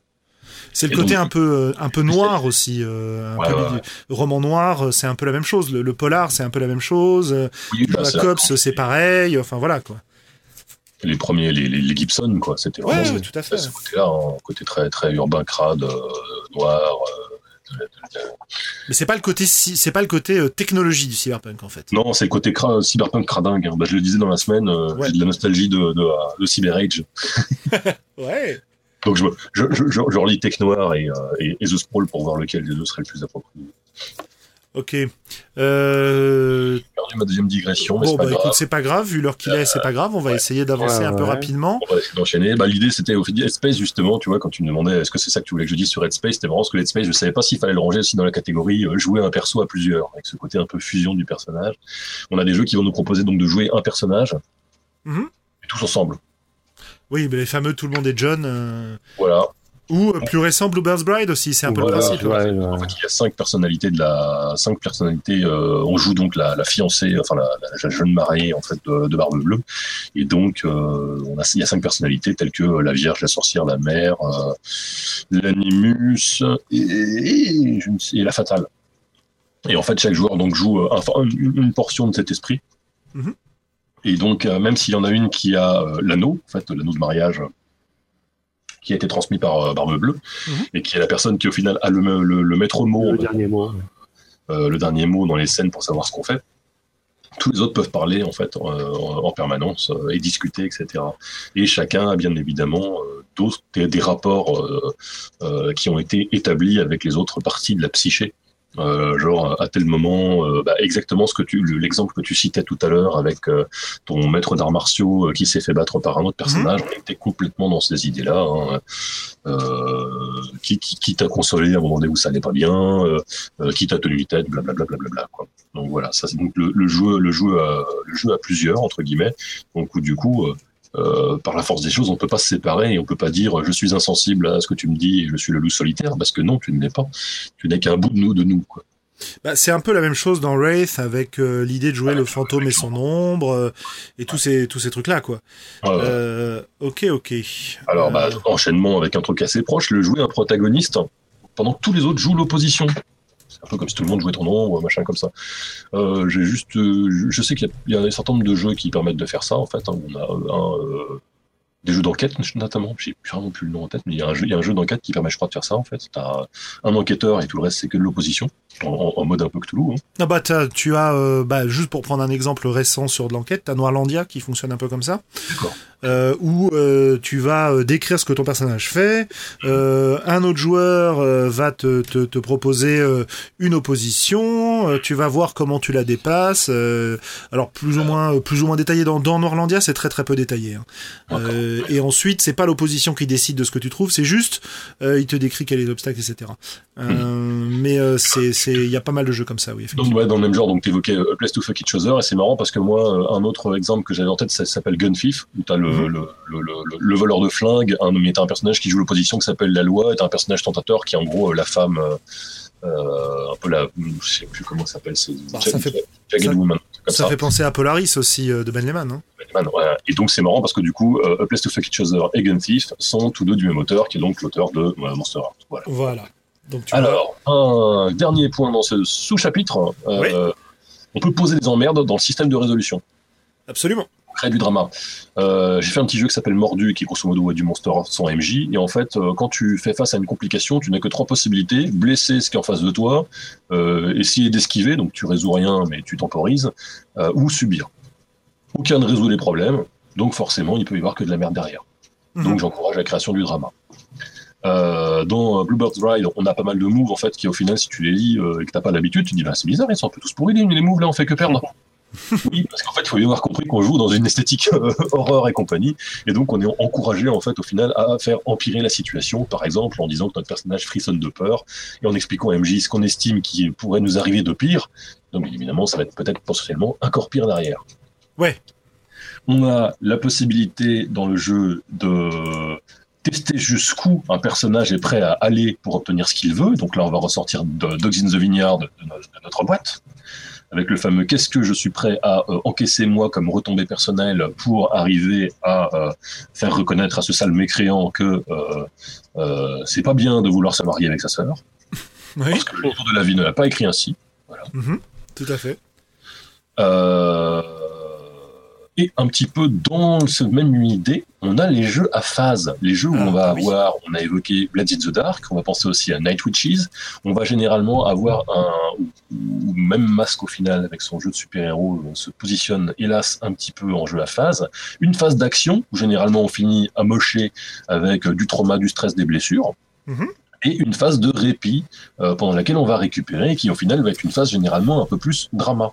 Donc on retombe un petit peu sur notre idée de tout à l'heure évoquée avec euh, le drama système et Ilfolk, une phase procédurale, la phase d'action, qui euh, va relancer le drama parce qu'elle a recréé des putain mais t'as merdé pendant la mission, euh, je peux pas compter sur toi, tu m'avais dit que tu savais crocheter les coffres, en fait t'es une quiche, etc. etc. On peut parler aussi, dans le même genre, de, du système D3, euh, euh, enfin du système 2 D3 qui avait été publié euh, par euh, bah, Sébastien Delfino dans un univers de Cédric Ferrand, je crois, Oui. Euh, où effectivement il, il alterne ces, ces scènes-là, euh, un jeu de, de polar. Je crois qu'il reprend un peu le même truc dans un jeu qu'il a- qu'il prépare, dont il nous a parlé récemment, qui est euh, L'ombre du donjon. Euh, on peut parler, alors euh, il me semble aussi que... Qui sera un peu le concept de ce qu'on a peut-être dans Darkest Dungeon en fait. Oui, c'est ça, c'est un peu le même principe, ouais, tout Mm. à fait. Euh, on peut aussi parler, je crois, des cordes sensibles de Frédéric Sintès, en tout cas ce qu'on m'en a dit. Alors j'y ai pas joué, je l'ai pas lu, donc euh, c'est euh, c'est pour inviter éventuellement nos, nos auditeurs à s'y intéresser, pour essayer de balancer un petit peu des, des noms de jeux français, et pas seulement de rester dans la, la mouvance américaine qu'on qu'on aime beaucoup et qu'on a surexploité depuis le début, quoi. Euh, Voilà, c'est un peu notre, notre point quota. Euh, ou euh, un jeu qu'on avait fait ensemble et, euh, et sur lequel j'ai continué à bosser, qui s'appelle De Mauvais Rêves, où on a aussi des phases qui peuvent fonctionner un peu comme ça. Je suis vilain. Oui, je suis vilain. non, non, mais c'est très bien. Euh, ensuite, euh, bah écoute, voilà, par, parfait. Je pense qu'on a un petit peu fait le tour de, de- de tes ouais, trois points, ce qui va nous permettre brièvement d'arriver sur notre conclusion et ensuite de passer au coup de cœur et coup de gueule, parce que les amis, il est déjà 23h01. Ah bah oui. Ah, Allez, Eh, on va aller dormir. Eh ben, il est bientôt le temps d'aller dormir. Euh, merci à nos fidèles auditeurs qui nous suivent toujours depuis tout à l'heure. J'arrive à tenir éveillé jusqu'à 23h01. C'est incroyable. Euh, alors, alors, alors, comment je fais, moi, pour utiliser tout ça dans mes tables classiques et est-ce que je dois le faire? Euh, Je pense que la façon dont on a présenté tous ces jeux en, en parlant un petit peu des mécaniques qui nous qui nous, qu'ils nous apportent, bah, ça nous donne plein, plein de pistes sur des choses qu'on peut réinvestir. Alors évidemment, ça va changer l'expérience de jeu qu'on a et on pourrait arguer que euh, attention on n'est plus en train de jouer euh, au, au même jeu et tout mais l'idée que j'ai là-dessus pour désamorcer cet aspect-là c'est que il y a beaucoup beaucoup de jeux euh, qu'on aime beaucoup un peu à l'ancienne qui n'ont pas un, propos très défini qui nous permettent de faire plein de choses et une des façons d'exploiter cette liberté euh, quasi infinie qu'il nous offre, euh, bah, c'est justement de mettre l'accent sur ce genre de choses, quoi. Qu'en pensez-vous, chers amis? Bah oui, moi je, je, trouve que c'est vraiment, enfin voilà, jouer à, à, ces jeux qui nous amènent à jouer différemment. Enfin bon, moi je suis convaincu. Hein, c'est surtout l'occasion de les de les recycler et de les et de les réutiliser dans des jeux qui euh, sont euh, pas forcément prévus pour ça au départ, mais ça apporte un petit plus à ta partie en fait. Ouais, c'est ça. C'est pour moi, c'est pareil. C'est, c'est au bas c'est une surcouche euh, qui, qui, ne peut qu'apporter. Ouais. Et, et c'est une surcouche qui n'existe pas simplement parce que l'auteur du jeu, il n'avait pas pensé à parler de ça. Tu vois, si on prend Donjons et Dragons, au départ, ils, ils définissent que euh, comment sur la gueule, ils parlent de rien d'autre. Ouais. Et ben justement, le, le, propos initial de, de Hill Folk euh, Drama System, en fait, c'est plus ou moins d'essayer de faire un peu une, quelque part une, une, une thérapie de choc un peu euh, euh aux, joueurs, par exemple, de douche. Donc en gros tu fais ta petite partie en fait de, de, de Folk, tu forces les gens à réfléchir un petit peu à l'implication émotionnelle de ce que veulent dire les choses et compagnie, etc. derrière, et après tu retournes jouer dans ton donjon, mais en espérant que les joueurs auront eu euh, justement, euh, se diront ah bah tiens en fait je pourrais peut-être euh, justifier un petit peu plus les actions de mon personnage parce que derrière il y a des choses etc etc c'est pas c'est pas remplacer votre jeu par mais c'est plutôt fait une mini thérapie de ce jeu là que ça vous montre peut-être une autre facette du jeu que vous allez pouvoir réincorporer euh, ailleurs. Ouais, ouais, tout à fait. Ouais, ouais, ça me, ça me paraît, ça me paraît plutôt, plutôt intéressant de voir les choses comme ça. Euh, c'était limite, je crois, que ce que j'ai trouvé le plus intéressant dans le bouquin, quoi, en fait. Enfin, de, de voir en fait qu'il l'avait fait aussi dans cette, dans cette, dans cette optique-là quelque part. Quoi. Voilà, ouais, euh, augmenter un petit peu notre, notre répertoire de jeux. Alors évidemment, il hein, y a plein de groupes qui le, qui le font déjà, euh, qui pratiquent déjà tous ces jeux de cette manière-là. Euh, mais simplement, c'est rarement précisé dans le jeu lui-même, quoi.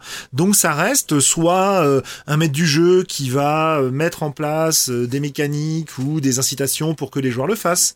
Mm. par exemple, je me souviens de parties de, de Dark Heresy dans lesquelles le maître du jeu avait un peu euh, ludifié tout ça en disant voilà, euh, sachez que chaque joueur a un secret, euh, celui qui réussit à trouver le secret des autres euh, va pouvoir gagner des XP.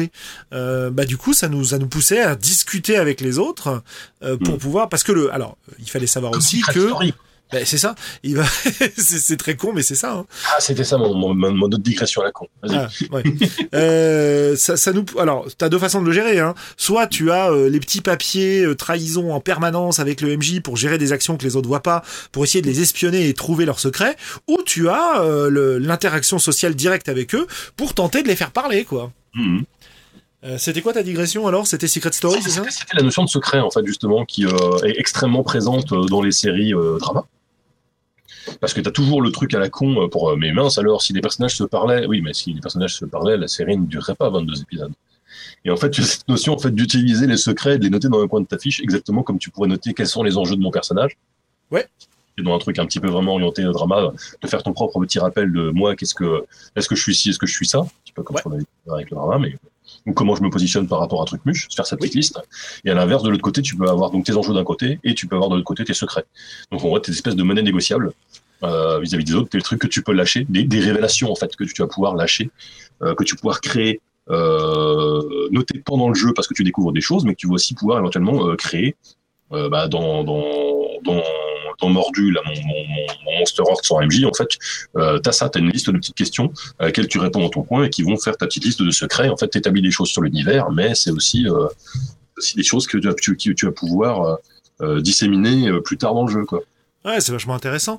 Écoute, je pense que pour conclure euh, sur le sujet, euh, le dernier point que tu que t'as mis en avant me paraît hyper important, euh... qui est la, la, la, mise en confiance. Ouais. Pourquoi ouais. J'enchaîne rapidement du coup. Euh, pour ouais. amener les choses en, dou en, douceur, on a un jeu qui s'appelle 3.16 où on joue donc du Starship Trooper. Ouais. Donc on arrive en fait les, les règles, on voit juste c'est en gros tu jettes des dés pour savoir combien tu tues d'aliens et celui qui en tue le plus à la fin, il a une plus grosse promotion. Ouais. Voilà. Et bah ça c'est un jeu où il y a du drama caché dedans. Oh. Mais parce que c'est un jeu qui se joue en campagne. Ah. Et oui. Donc parce qu'à force de massacrer des, des, des extraterrestres, etc., ils commencent peut-être à se poser des questions sur les personnages. Mmh. Ça donne envie d'aller l'explorer. Euh... Ouais, je peux pas en dire plus parce que bah voilà, du coup. Ouais, euh, ouais bah oui, oui, bien sûr, oui. Du coup, c'est soutenu par le système. C'est pas un truc qui est écrit, genre c'est pas la partie livre à secret. C'est vraiment, je crois, de mémoire, c'était bien un truc qui fait que mécaniquement, à un moment donné, il euh, y a des petits, il y a des petites choses qui se passent, quoi. Du coup, on, en, on enchaîne avec la notion d'enlever les barrières. Euh, pour moi, les, les alignements, j'avais dit que je reviendrai un petit peu dessus. Les alignements, en fait, ah, ça oui. peut être une de protection technique dire, tu vois, dire, je refuse de faire un choix parce que voilà, c'est pas moi qui choisis, c'est mon alignement qui est marqué sur ma fiche. Ouais, tout à fait. Ouais. Là, un petit peu dans le sens, dans, dans, dans le sens contraire de ce qu'on avait dit au début sur la notion de choix libre, etc., moraux, pas moraux, mais euh, d'avoir cette liberté de choix. Et en fait, si on a ce côté, euh, je me réfugie bah, derrière euh, mon alignement qui est marqué sur ma fiche, ah bah non, je suis chaotique con, je ferai jamais ça. Oui. Et du coup, euh, enlever ce truc-là, c'est aussi enlever une forme de protection effectivement euh, aux joueurs, mais aussi pour le dire, bah ok, mais interprète ton ami. Au lieu, au lieu de dire euh, tu es ce stéréotype, cet archétype d'alignement, euh, joue-le comme tu le sens et fais tes choix libres, etc. Et ne, ne, ne reste pas dans le carcan de je dois faire ci parce que j'ai j'ai marqué CN sur dans ma case quoi. Ok. On enchaîne effectivement avec la dernière phase, la notion de programmer, de prévenir un petit peu tout le monde quand on va jouer du drama. Et là, on a tous les éléments qui sont liés à la euh, mise en confiance. Le, le fait de savoir que les joueurs ne vont pas être euh, abandonnés. Oui. Le fait de faire des mises en garde sur le jeu. Mentionner les histoires de voiles, de lignes, de, de cartes X, où on a encore travaillé, enfin, partie que j'ai fait hier de Barbe Bleue, euh, bien évidemment, elle a été mentionnée au début du jeu. Et euh, c'est vrai que j'étais notamment avec Antoine Pampi, qui lui, en Oui. fait, le fait systématiquement, quel que soit le type de partie. Euh, et c'est vrai que moi, j'ai tendance à pas le faire, parce que bon, j'ai toujours des fois un peu sélectionné, ou parce que je sais que les thèmes sont pas, euh, normalement pas, euh, pas, pas compliqués. Et, pourtant, on avait donc un cas hier où on a un joueur qui n'a pas euh, euh, osé le dire à un moment donné, euh, et qui au bout de trois parties euh, avec nous sur un, un jeu euh, où il n'y avait pas trop de choix moraux ou quoi que ce soit, donc je n'avais pas senti le besoin de parler de la X-card. Oui. Et qu'en fait, au bout de trois parties, il nous a dit, bah là, en fait, il y en a un truc qui ressort toutes les cinq minutes dans le jeu et c'est une horreur pour moi. Et c'était un truc du quotidien, si tu veux, c'était pas un truc euh, euh, dont on pouvait se douter, quoi. Ouais. Ah oui, oui. Non, mais c'est bien de le mentionner parce il que c'est vrai pas que ça osé le dire, euh, il n'avait pas osé le dire euh, à la première partie, que ça le mettait mal à l'aise. Et si j'avais pensé, euh, malgré un cadre relativement safe et le fait qu'on ait déjà joué ensemble et compagnie, etc., ça semblait un petit peu couler de source, et ben si je l'avais euh, pensé à le dire, peut-être qu'il aurait euh, été moins hésitant. Ok. Pas de révéler des choses sur les gens. euh. Dites donc, euh, j'espère que on n'a pas bien entendu. J'espère que nos éditeurs n'auront pas bien entendu, sinon je vais être obligé de le couper. Ouais. Ouais. Et du coup, du coup, et ben merde. Merci de m'avoir coupé, mademoiselle. Allez. euh, C'est- bah justement, tiens. Justement, ça me, ça me, sans aller jusqu'à des, des, des cas où quelqu'un est vraiment gêné par un thème, etc. Euh, tu, tu, tu as beaucoup de mal aussi à générer des des relations conflictuelles dans un groupe si t'as pas cette confiance. Euh, moi, Mm. je sais par exemple que euh, si avec Xavier euh, on joue à la même table et que on veut balancer nos persos dans une terrible engueulade, eh ben on va pouvoir le faire parce qu'on se fait confiance derrière et qu'il sait très bien que c'est pas lui que je vais engueuler ou en tout cas que il sait encaisser ce genre de choses quoi. Euh, et je pense que je pense que la, la réciproque est vraie aussi. Et c'est vrai que c'est pas c'est pas simple. J'ai fait une partie par exemple ce week-end d'un jeu qui s'appelle Guts, qui est un jeu de Brand qui est pas encore sorti, euh, dans lequel il part sur le principe et il met vraiment beaucoup beaucoup de couches là-dessus en disant c'est un jeu où on va jouer des connards, euh, où on va s'engueuler et tout. Et c'est vrai que c'est extrêmement jouissif de partir dans des dans des interactions où tu vas commencer à t'engueuler, où le ton va monter et où va tu, tu vas tu vas vraiment te gueuler dessus, euh, simplement parce que tu sais que bah voilà c'est le jeu quoi. C'est euh, on est on est là pour ça. Je Ouais. suis pas en train de m'engueuler avec toi joueur. Je suis Mm. pas énervé parce que ton personnage euh, euh, fait un truc ou que toi en tant que joueur tu m'as énervé moi. Je suis en train de m'énerver parce qu'on a décidé qu'on allait jouer en s'énervant et que c'est les personnages qui s'énervent quoi. Et ça c'est quand même super cool quand on arrive à le faire. Voilà. Euh, un dernier mot? Ou pas?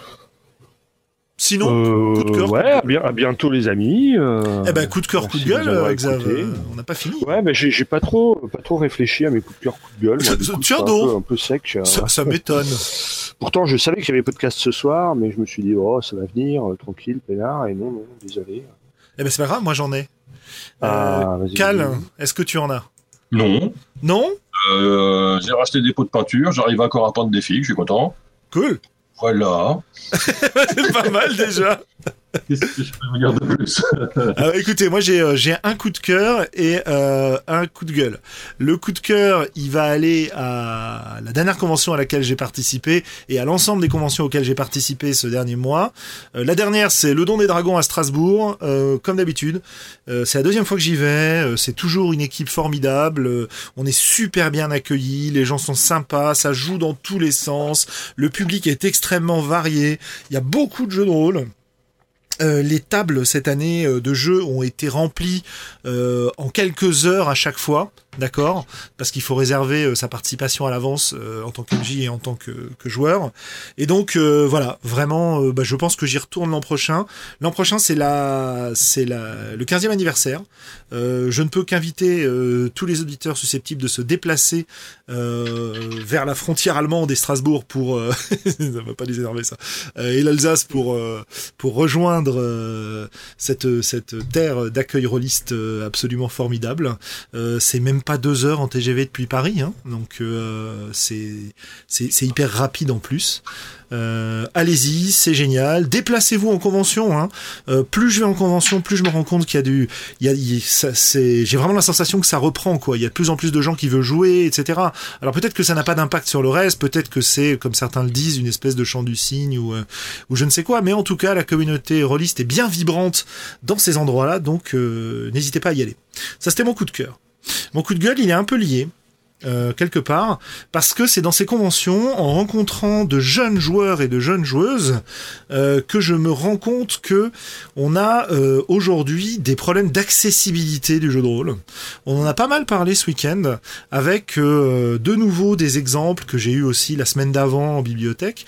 On m'a posé une question qui était comment est-ce que je peux aider mon fils à qui est un ado, à trouver des gens avec qui jouer au jeu de rôle, sachant que ses copains ne sont pas euh, joueurs et que de toute façon, il y en a peut-être pas beaucoup. Et je me suis retrouvé comme un con. Parce que autrefois j'aurais dit, euh, bah dans Paris, il y a tel club qui se réunit le week-end, allez-y, etc. Or, effectivement, il y a des clubs qui se réunissent à Paris. Euh, on peut parler de la boîte à chimères, on peut parler de la ligue ludique qui organise des parties dans les boutiques. Mais ces deux clubs, à ma connaissance, se réunissent le soir et le public est plutôt étudiant et adulte. Mmh. Pour les ados, pour les plus jeunes, euh, bah c'est vachement plus dur, quoi. Alors il y a des clubs dans des bibliothèques en banlieue, etc. Euh, mais c'est pareil, c'est des ados, ils peuvent pas forcément aller super loin, quoi. Donc, euh, je me suis retrouvé vraiment comme un con. Alors, chers auditeurs, si vous avez des solutions à ce niveau-là, des possibilités pour des pour des ados d'aller jouer euh, en après-midi, genre mercredi après-midi, samedi après-midi, dimanche après-midi, dans des lieux qui sont accessibles. alors, je prends l'exemple de Paris, mais évidemment, vous vous doutez bien qu'il n'y a pas que l'exemple de Paris. Et je sais que, par exemple, dans toutes les villes hors Paris, il y a des, des cas où c'est beaucoup plus facile parce qu'il y a des clubs qui se réunissent dans ces moments-là, quoi. Mais euh, si vous avez des solutions à nous proposer pour ça, ce serait cool, parce que ça me renvoie aussi à quelque chose, Xavier, que, que ta fille nous a dit aux Utopiales. Euh, c'est chaud de rentrer dans le milieu rôliste quand on n'a pas de contact, quoi. Oui, et puis euh, enfin c'est aussi un vieux un vieux thème qui m'est cher, c'est faire vivre des clubs de jeu. J'en ai déjà parlé plein de fois. Et, si moi je parle tout le temps de mon association Ares, c'est parce que je pense que c'est des endroits où les gens peuvent venir découvrir, peuvent venir trouver des d'autres joueurs peuvent euh, et, on peut avoir tendance une fois qu'on a euh, son boulot, euh, son appart, ses potes à, à, ne plus faire de rencontres et c'est dommage parce que du coup on n'accueille pas forcément des nouveaux joueurs. Donc n'hésitez pas à aller dans les clubs, à faire vivre des clubs, à peut-être galérer un peu justement, à faire euh, votre table pour ados euh, le samedi après-midi. Euh. Voilà. Euh... Voilà, il faut pas hésiter. Si on veut que le, le, média vive et qu'il se diffuse, il faut arrêter de jouer euh, tout seul dans son pote avec, avec ses potes dans son salon. Puis arrêter de croire aussi qu'on va apprendre le jeu de rôle, enfin qu'on va apprendre le jeu de rôle. On peut apprendre le jeu de rôle, hein, mais euh, qu'on va, euh, on va dire, enseigner la façon de bien jouer à ces jeunes qui n'y connaissent rien, parce que bah, ils ont beaucoup de choses à nous apporter aussi. Hein. Ils ont beaucoup beaucoup d'idées que nous on n'a pas.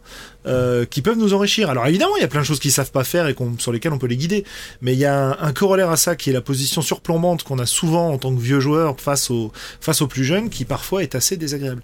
Donc euh, gardons l'esprit ouvert, euh, essayons de proposer. Alors évidemment, on n'a pas les mêmes buts et on n'a pas les mêmes joie au niveau du jeu de rôle euh, quand on a 15 euh, ans et quand on a 40 ans quoi. on parlait tout à l'heure de la différence entre jouer le drama et, et, jouer le donjon quoi. Souvent c'est pas les mêmes intérêts, mais il y a beaucoup de choses à faire de ce point de vue-là et je pense qu'il faut qu'on s'y. Moi je trouve que ça, c'est un public avec lequel tu peux réexpérimenter d'autres choses justement de, du haut de tes 40 ans, mais mais différemment. Enfin, je, sais pas moi je, moi j'aime bien quand je peux quoi. Ouais. Voilà, donc c'était juste un petit coup de gueule, autant adressé euh, à moi-même pour ne pas le faire souvent euh, que à la communauté rôliste en général. Euh, voilà, beaucoup de monde découvre le, JDR lorsque on entre à la fac et qu'on a un club de jeux de rôle dans la fac, mais il y a sûrement moyen de, permettre à ces jeunes de, de, découvrir un peu plus tôt.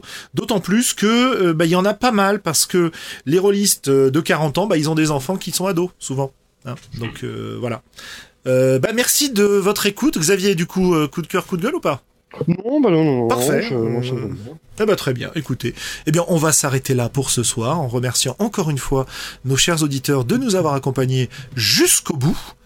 Euh, et à dans deux semaines, euh, lundi soir, où on va parler de l'autorité autour de la table de jeu. Hein, avec un podcast qui s'intitule Anarchie en Jidéry. Voilà. Allez, bonsoir. Bonsoir. Bonsoir, bye bye.